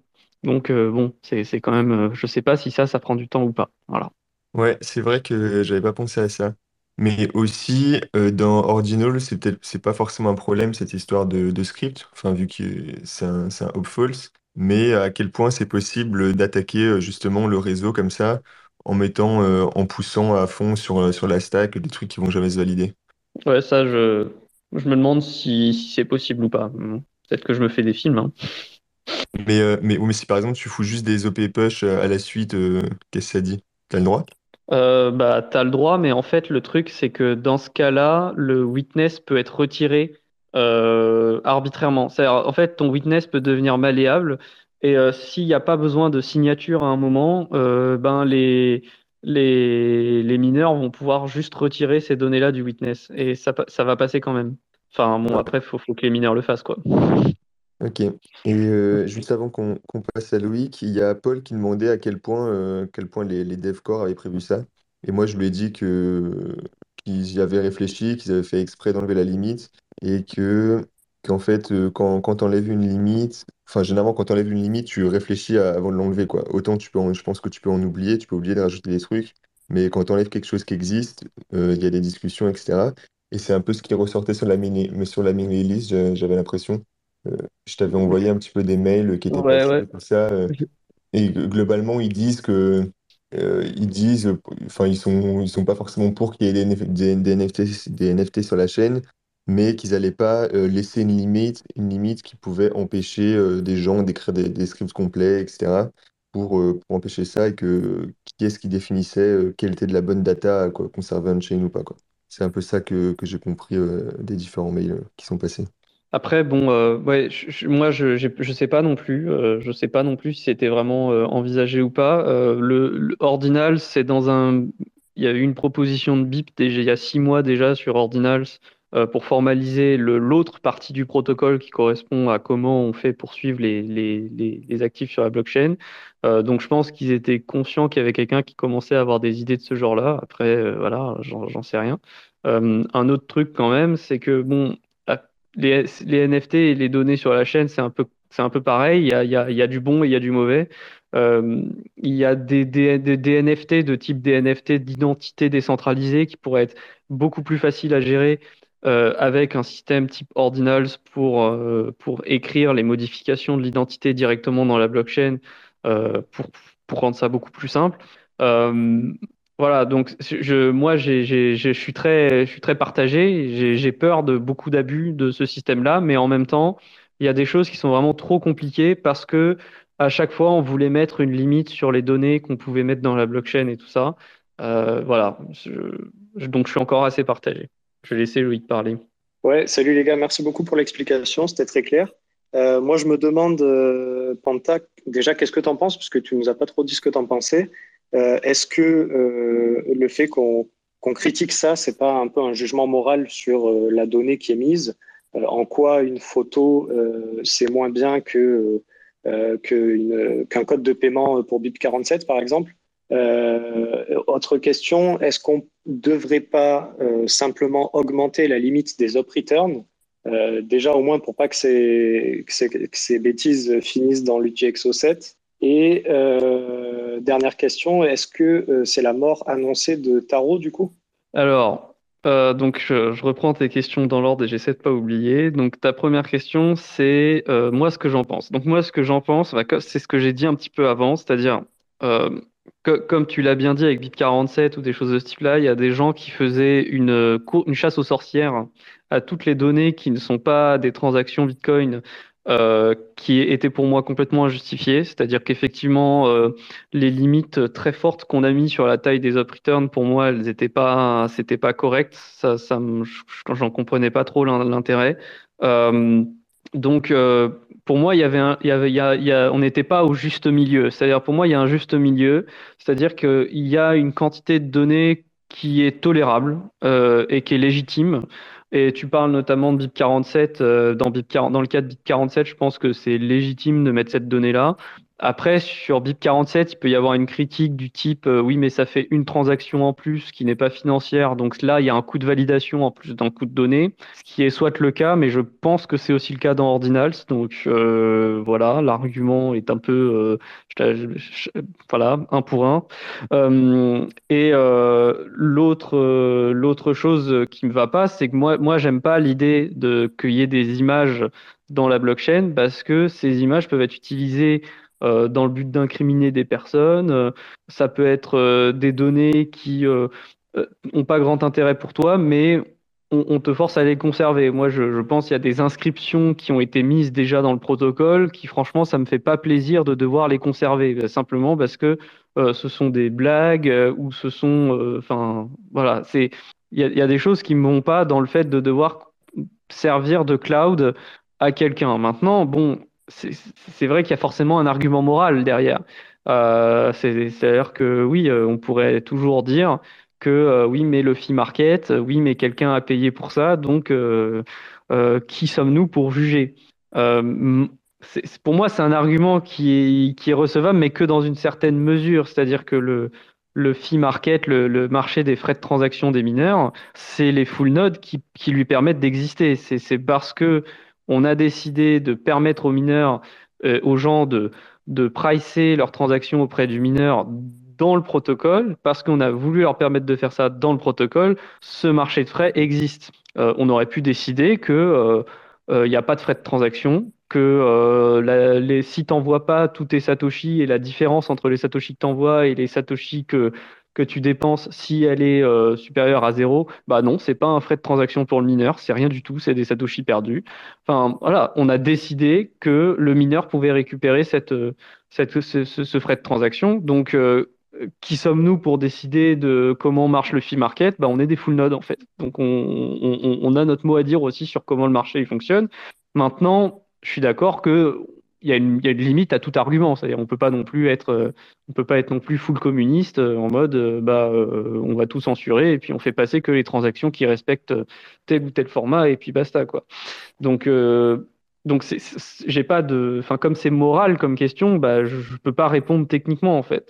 Moi, ce que j'ai juste envie de dire, c'est que j'ai pas envie de m'amuser à devoir conserver, comme dans la blockchain Satoshi Vision, des conneries euh, parce que euh, machin a décidé de l'utiliser pour mettre ses, bilans météorologiques euh, tous les jours, ou parce que machin il avait envie de troller les gens qui font tourner des nœuds Bitcoin et il a mis des images de chiens et qu'il les répète 100 fois.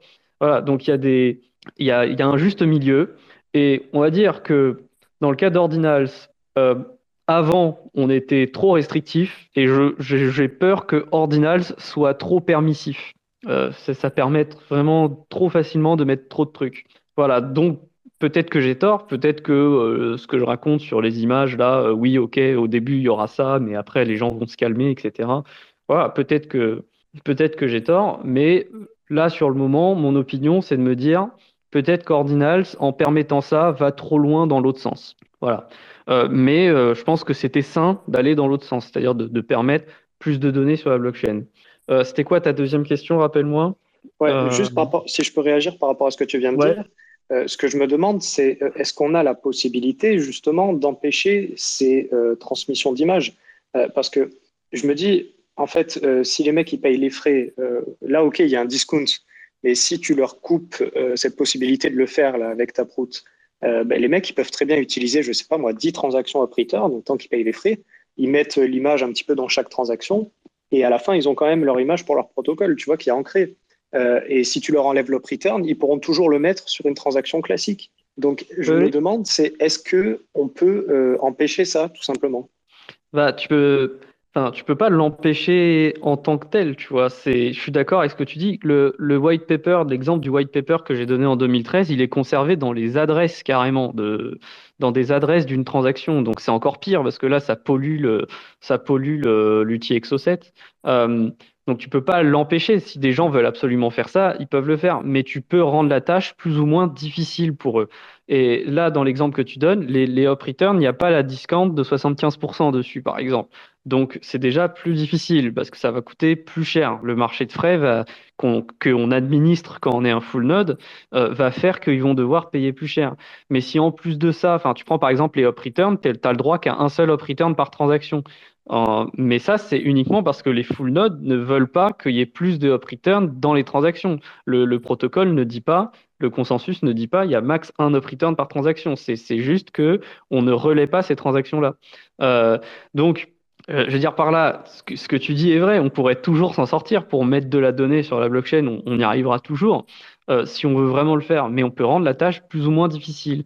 Et c'est juste que là, dans le cas d'ordinal et de la limite de de, taille de witness qui a été retiré dans ta proute, eh ben on rend les choses euh, très faciles pour le coup. Donc, euh, c'est en, soi en ça que je dis que c'est peut-être un peu trop permissif. Après, c'est une opinion euh, sans, sans, retour d'expérience. C'est-à-dire, je, je, pense ça comme ça là, mais peut-être que je me trompe. Donc euh, voilà, je dis pas euh, demain, euh, je dis pas que demain il faut absolument que tout le monde télécharge ma version de Bitcoin Core dans lequel les transactions qui ont plus de 10 kilobytes dans le witness, elles sont considérées comme non standard, donc pas relayées. voilà, je, je dis pas qu'il faut faire ça tout de suite, mais on pourrait le faire si on voulait le faire. Mais effectivement, ça aurait potentiellement un contre-feu que tu décris, c'est-à-dire que les gens se mettent à le faire ailleurs. Mais quand même, tu vois, ça, ça peut devenir plus compliqué à gérer. Voilà. Et du coup, ce que j'avais demandé, la deuxième question, c'était est-ce qu'il ne vaudrait pas mieux euh, augmenter euh, les permissions au niveau de l'op return, c'est-à-dire, je euh, je sais pas moi, 160 octets plus sur l'op return et, leur dire ben, vos bêtises, vous pouvez continuer, mais vous les faites ici, comme ça vous ne polluez pas l'UTXO 7 et vous payez vos frais comme tout le monde. Alors, dans le cas du witness, tu pollues pas l'UTXO 7 parce que le, witness ne va jamais dans l'UTXO 7. Il est toujours relatif à une input. Donc ça, c'est quand même un avantage qu'on peut leur donner, c'est que au moins ils polluent pas l'UTXO 7 aussi. Ça, c'est, ça va avec. Enfin, c'est encore heureux, quoi. Parce que sinon, là, j'aurais crié, si tu veux. Là, là, j'aurais dit non. Euh... Allô, allô, vous m'entendez? Ouais, je croyais que c'était moi qui avais bugué. Ah, moi, je croyais que c'était Panta qui avait bugué. Et... Enfin, je pensais que c'était moi, j'ai relancé l'app. Ouais, parce que depuis le début, je bug, donc je pensais que c'était moi. Ah, bah, je pense que c'est Panta. ok. Et du coup, si vous voulez regarder, je viens d'épingler un, un tweet de Pourto, le mec qui a écrit euh, l'article au départ, où il y a un mec euh, qui a fait une rockchain et il a, il a fait plein plein de transactions avec des cailloux euh, sur Bitcoin, quoi. Moi, ça, ça, ça reste un, c'est un peu du spam, quoi, si je puis me permettre. Bon, et ben si Panta revient pas, on va. Est-ce que là, nous voit une question peut-être sur ce sujet? Est-ce que vous, que vous pensez du fee market? Est-ce qu'on devrait est-ce que les nœuds individuellement devraient virer, euh, ce genre de data? Ah, Donc l'essentiel pour euh, ce que je racontais, le witness se retrouve pas dans l'UTXO7. Donc euh, à partir de là, déjà, c'est une partie du problème qui est réglée. maintenant, bon, élargir le up return, c'est un, autre débat, mais j'ai déjà partagé ma réflexion sur le fait que moi, je serais plutôt pour. Mais voilà, après, c'est un autre débat. Là, en l'occurrence, on pollue pas l'UTXO7. Donc, tout va bien, entre guillemets. Ce qui est embêtant quand même, c'est que si tu décides de, faire tourner un nœud qui n'est pas pruné, bah, il n'y a aucun moyen de faire en sorte de ne pas conserver ce, witness. Tu es, quand même obligé de, le conserver en entier, sinon c'est comme si tu n'avais pas toute la transaction. Tu ne peux, pas, fournir à un nœud euh, une genre de simplification du witness sans toute la donnée. Tu peux pas faire ça. Tu es obligé de tout conserver si tu veux donner quelque chose qu'un autre nœud peut valider. Donc euh, voilà, le, débat il porte plutôt sur euh, le stockage pour un nœud qui n'est pas pruné. Quoi. Ça, là, là, il y a, y a, sujet. Mais sinon, l'UTXO7 n'est pas pollué, donc euh, tout va bien à ce niveau-là. Et c'était quoi ta troisième question du coup? Tu nous entends en direct là, Panta? Là, je t'entends là. Ok. Ah ben, je crois il y a eu un bug pas possible. On t'a pas entendu pendant un moment. Alors, je sais pas si c'est nous qui avons bugué avec le Non, c'est moi qui ai eu un problème. C'est moi qui ai eu un problème. Ok, ok. Pour tout le monde. Ok. Ouais, non, la troisième question, c'était savoir si, euh, bah, du coup, si on abandonnait Tarot, euh, qu'est-ce qui se ah passe euh Bah, en fait, ça n'a plus trop d'intérêt, du coup. Bah, si tu veux, Tarot et RGB, c'est du. Si tu veux, au niveau on-chain, c'est c'est la... Enfin, la même chose. Voilà, enfin, bon, c'est très proche, quoi. mais si tu veux, pour les protocoles comme Tarot et RGB, ce qui est extrêmement intéressant, c'est que tout ce qui est le contrat de création du, du, du machin qu'on s'échange, euh, on pourrait le mettre dans une inscription à la ordinale. Et tout ce qui est de la mise à jour de ce contrat, potentiellement, on pourrait aussi le mettre dans les inscriptions ordinales. Mais globalement, c'est c'est juste une réponse au problème de la, disponibilité des données. Mais sinon, bon, bah, Taro et RGB, j'ai envie de dire, il n'y a pas de question d'abandon puisque c'est des protocoles d'assets euh, sur d'autres chaînes. Maintenant, euh, si, s'il fallait abandonner l'un ou l'autre, c'est un autre débat. Voilà. N'empêche, on, voit beaucoup de bad takes un peu partout, différents bitcoiners sur Bitcoin Twitter. C'est assez. ça, fait, ça fait vachement parler cette histoire. Ah bah oui, oui, non, mais c'est un sujet qui a, de toute façon, ça fait dix ans que ce sujet-là, euh, il a jamais été traité correctement, si je puis dire. Donc euh, voilà, hein, c'est compliqué, quoi. Donc euh, c'est compliqué. parce que ça, c'est aussi, enfin, ça, va avec la première question de Loïc, c'est qu'il y a un aspect moral à cette question, quoi. C'est, c'est, bon, t'as as vu les inscriptions que j'avais montrées où il y en a une où c'est littéralement un un sextoy euh, scotché à un mur. Bon, euh, super, je, conserve actuellement ça dans, mon, dans ma Raspberry Pi, je suis très content, quoi. Voilà, donc bon, on peut comprendre que moralement, il y a quand même des choses qui euh, interrogent, quoi. maintenant, ouais. maintenant, voilà. On, est qui pour juger ça? Voilà, on est qui pour juger ça? Voilà, moi, moi, j'utilise l'op return régulièrement pour faire des transactions BIP 47. Euh, en quoi mes transactions BIP46 ont plus d'importance que euh, les photos, les chaînes de cailloux, etc. Tu vois? Exactement. Quand il y a un mec qui va commencer à te mettre de la pédopornographie dedans, là, ça va commencer à se poser des questions. Quoi. Tu vois, personnellement, j'ai pas envie d'avoir ça sur mes nœuds. Ouais, c'est pour ça que je dis que ça peut, ça peut, enfin, c'est, agaçant parce que déjà nous on veut pas de ça et après euh, ça va être utilisé pour Enfin voilà, il y, a des, il y a des autorités qui vont encore nous dire mais il faut, faut protéger nos enfants, euh, alors que bon, aucun rapport, hein, mais euh, bon, c'est comme d'habitude. Euh, mais voilà quoi, c'est, on sait que c'est arrivé sur la chaîne Bitcoin SV quoi. Ouais, mais après tu veux un protocole incensurable, c'est toujours le risque. Hein c'est bah, toujours le risque. Oui, c'est pareil. quelle est la limite à ça Tu vois, tu me dis, tu me dis les images, tout ça, des images de crime, de ce que tu veux. Euh, mais ceux qui l'utilisent pour euh, payer des ransomware. Euh, donc, tu vois, tu fais encore un jugement moral par rapport, à, par rapport au crime qui est réalisé sur Bitcoin. Oui, mais c'est un débat très compliqué. Après, je comprends ce que vous dites. Hum. En fait, c'est pour ça qu'on dit que ça fait beaucoup parler. Parce que ah c'est pas parce que c'est un jugement moral qu'on doit rien dire, tu vois. C'est juste que c'est pas technique comme sujet. la technique peut venir nous aider à dire comment on pourrait faire pour plus ou moins rendre ça facile à certaines personnes, euh, pour certains types de choses. Euh, mais après, ce que tu cherches à faire, ça, c'est une question morale. Donc euh, oui, effectivement, on, veut un protocole qui est incensurable. en même temps, on veut pas être juste un réseau de partage d'images pornographiques non plus, quoi. Donc, c'est surtout un réseau de, enfin, à la base de transactions financières incensurables. Et puis, c'est enfin c'est pas pour tout foutre dessus et puis même enfin il, en parle dans, son article pour tout au tout début il y a des mecs qui voulaient faire un DNS sur Bitcoin et Satoshi et Satoshi les ont envoyés sur sur Namecoin quoi enfin c'est enfin, on, alors que on son enfin, aux transactions financières parce que c'est ça la, la, proposition de valeur de Bitcoin et c'est pas forcément d'être un, mmh. storage, un storage décentralisé euh, et puis résistant à la censure. C'est surtout des, enfin, c'est de la monnaie résistante à la censure. Voilà. C'est, c'est, moi, enfin, moi, mon opinion, c'est de me dire, bon, tu peux très bien avoir de la donnée relative à des transactions financières, mais pas forcément des bitcoins directement. Ça, ça me pose pas de problème parce que ces données-là, elles seront pas forcément très grosses. Ça va être du texte, elle va, ça va souvent être formaté d'une façon à ce que ce soit pas énorme en mémoire. Donc ça, la limite, ça, ça me paraît euh, tout à fait, euh, tout à fait légitime. Euh, donc ça, ça inclut aussi tout ce qui est BIP47 au fond, hein, parce que BIP47, oui, la donnée qu'on met, c'est de la donnée, mais c'est de la donnée relative à des transactions. Donc ça paraît légitime aussi si on prend ce point de vue-là. Alors que bon, bah, des images ou des choses comme ça, voilà, d'autant plus que on pourrait se dire, mais en plus de ça, tu as, tu as quand même une limite sur la taille des données que tu peux envoyer. Donc même si tu t'en servais pour pour, pour stocker de la ah, donnée, bah, même à ça, c'est pas très bon. Ah merde.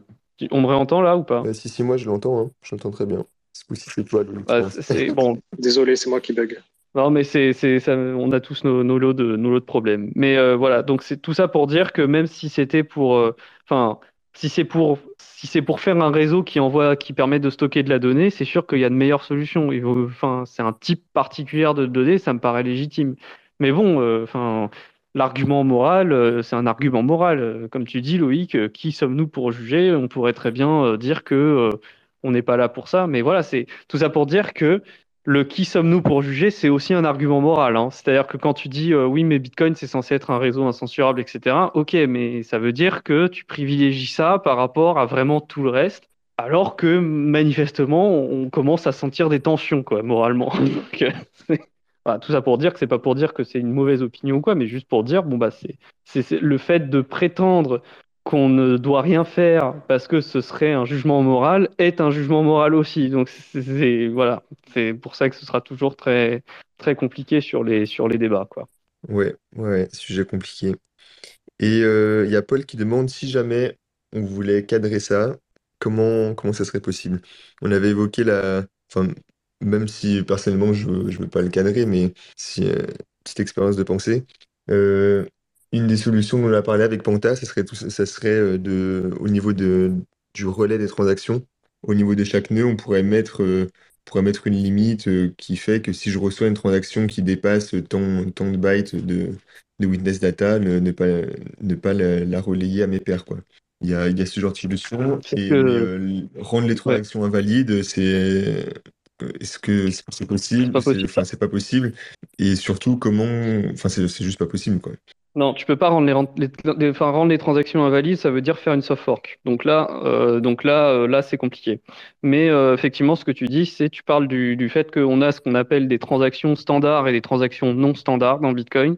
Et ce qu'on peut faire, c'est rendre non standard des transactions qui ont un, une quantité de données dans le witness qui est trop importante. Et déjà, ça, ça peut fortement limiter la propagation de transactions qui, qui aurait ce genre de choses. Quand je parlais de marché de frais administrés, c'est un petit peu comme les transactions qui payent 0 Satoshi par byte.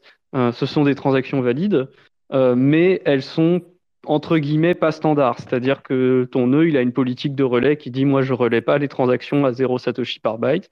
Euh, bah là, on pourrait imaginer la même chose. Ton nœud, il pourrait regarder la taille du witness et pourrait dire bah ça c'est ok, c'est une transaction valide, mais euh, si jamais je la retrouve dans un bloc, euh, je la considérerai comme valide. Mais par contre, euh, pour ce qui est de transmettre ça à mes pairs pour qu'éventuellement ça arrive aux mineurs, là par contre, je ne vais pas le faire. Et voilà. Et ça, on pourrait imaginer comme, comme d'ailleurs ce qu'on appelle le mine relais fee qui correspond aux frais de transaction minimaux à payer par une transaction pour que tu la relais, bah, tu pourrais imaginer qu'il y a une taille maximum que la transaction peut faire pour que tu la relais. Il y a déjà un critère comme ça qui, qui est fait. Euh, puisque aujourd'hui, si une transaction fait plus que 100 kilobytes, elle n'est pas relayée. Euh, donc euh, voilà, donc une transaction fait maximum 100 kilobytes, sauf quand vous êtes mineur, où là, quand on est mineur, bah, on peut faire une transaction qui fait littéralement tout bloc, et ça s'est déjà produit. Et d'ailleurs, il y a, y a, Burak qui a, tag, c'est quoi le, mec de enfin un, mec d'une pool, pour lui demander s'il voulait broadcast une transaction à 4 mégas. le mec, il a dit non, du coup. Je crois, voilà, que, Burak, ça, hein. je crois que Burak, il a dit qu'il allait se remplir un bloc, mais avec euh, plein de transactions différentes, donc ça allait lui coûter 0,5 BTC. Voilà, c'est. Ouais. Bah, typiquement, Burak, c'est lui qui avait fait le bug de LND en utilisant euh, justement un, il avait lui, c'était différent parce que le, witness qu'il a créé, Burak, dans la transaction qu'a fait planter LND, il était aussi très très gros, mais c'était bien que de la donnée transactionnelle. C'était que des clés publiques et des signatures pour ces clés publiques. Quoi. C'est juste qu'il y en avait 1000. Voilà. Et du coup, bah, le témoin, il était énorme. Et du coup, bah, le témoin, il faisait plus que 100 kilobytes. Et, euh, et donc, les, enfin, 10 kilobytes, pardon, parce que c'était ça la limite dans, avant Taproot. Et comme là, c'était des transactions Taproot, eh bien, cette limite ne s'appliquait pas. Et donc, les nœuds qui n'avaient pas bien implémenté Taproot se sont mis à euh, considérer que cette transaction était invalide. Voilà. Donc, euh, c'est Burak qui aime bien jouer avec euh, cette limite du, du, témoin, manifestement. Bon, bah, ça me semble pas mal. Hein. Est-ce que quelqu'un a une autre question avant qu'on clôture Mais bon, en tout cas, très sympa ce space. Je disais, c'est pas souvent qu'on en fait des, enfin, qu'on fait des entonnoirs de deux heures, mais on avait des bons sujets. Après, il y a une tendance quand même, non, sur les entonnoirs à s'allonger. Un peu. C'est vrai. C'est l'influence du space cake, ça. Voilà, ça doit être ça. Bon, bah parfait, on va vous laisser là, du coup. Euh, cette semaine, cette semaine euh, on avait dit qu'on faisait, qu'on faisait le space cake jeudi, et il me semble qu'on va le mettre mardi. Ouais, c'est ça. Euh, le Space Cake de cette semaine, ça sera des questions et sujets libres. On avait, on avait convenu de faire ça une fois par mois pour euh, revenir un peu sur euh, ce dont on discute et puis prendre des questions random sur Bitcoin. Donc, on va vous retrouver ce mardi à 21h30 pour, pour ce space. Du coup, hésitez, ça sera sur mon compte, n'hésitez pas à rejoindre et poser toutes vos questions tech ou pas sur Bitcoin. On sera là pour y répondre avec plaisir avec Panta, Loïc et Sosten. Et ben voilà, merci à tous d'avoir écouté. Merci à Gelex et Blob d'être venus nous présenter à Takai. Et puis à ceux qui ont posé des questions, de l'avoir posé parce que c'est très cool d'avoir des questions à l'oral. et, voilà. oui, si vous êtes sur les places, si vous écoutez ça en replay, pensez à, pensez à mettre une, petite note, une bonne note, des étoiles, tout ça, vous abonner. Ça fait toujours plaisir. Et puis, et puis c'est tout. Merci à tous, bonne soirée, bonne fin de dimanche, et puis à mardi pour ceux qui viennent au Space Cake. Bye bye. Salut tout le monde. Merci d'avoir écouté notre podcast, j'espère qu'il vous a plu. N'hésitez pas à le partager sur les réseaux et nous mettre une note sur votre plateforme de podcast préférée, ça nous aide énormément. Ceci était une production Découvre Bitcoin, je vous retrouve très bientôt sur les réseaux. Merci à vous et n'oubliez pas de le partager grandement. Salut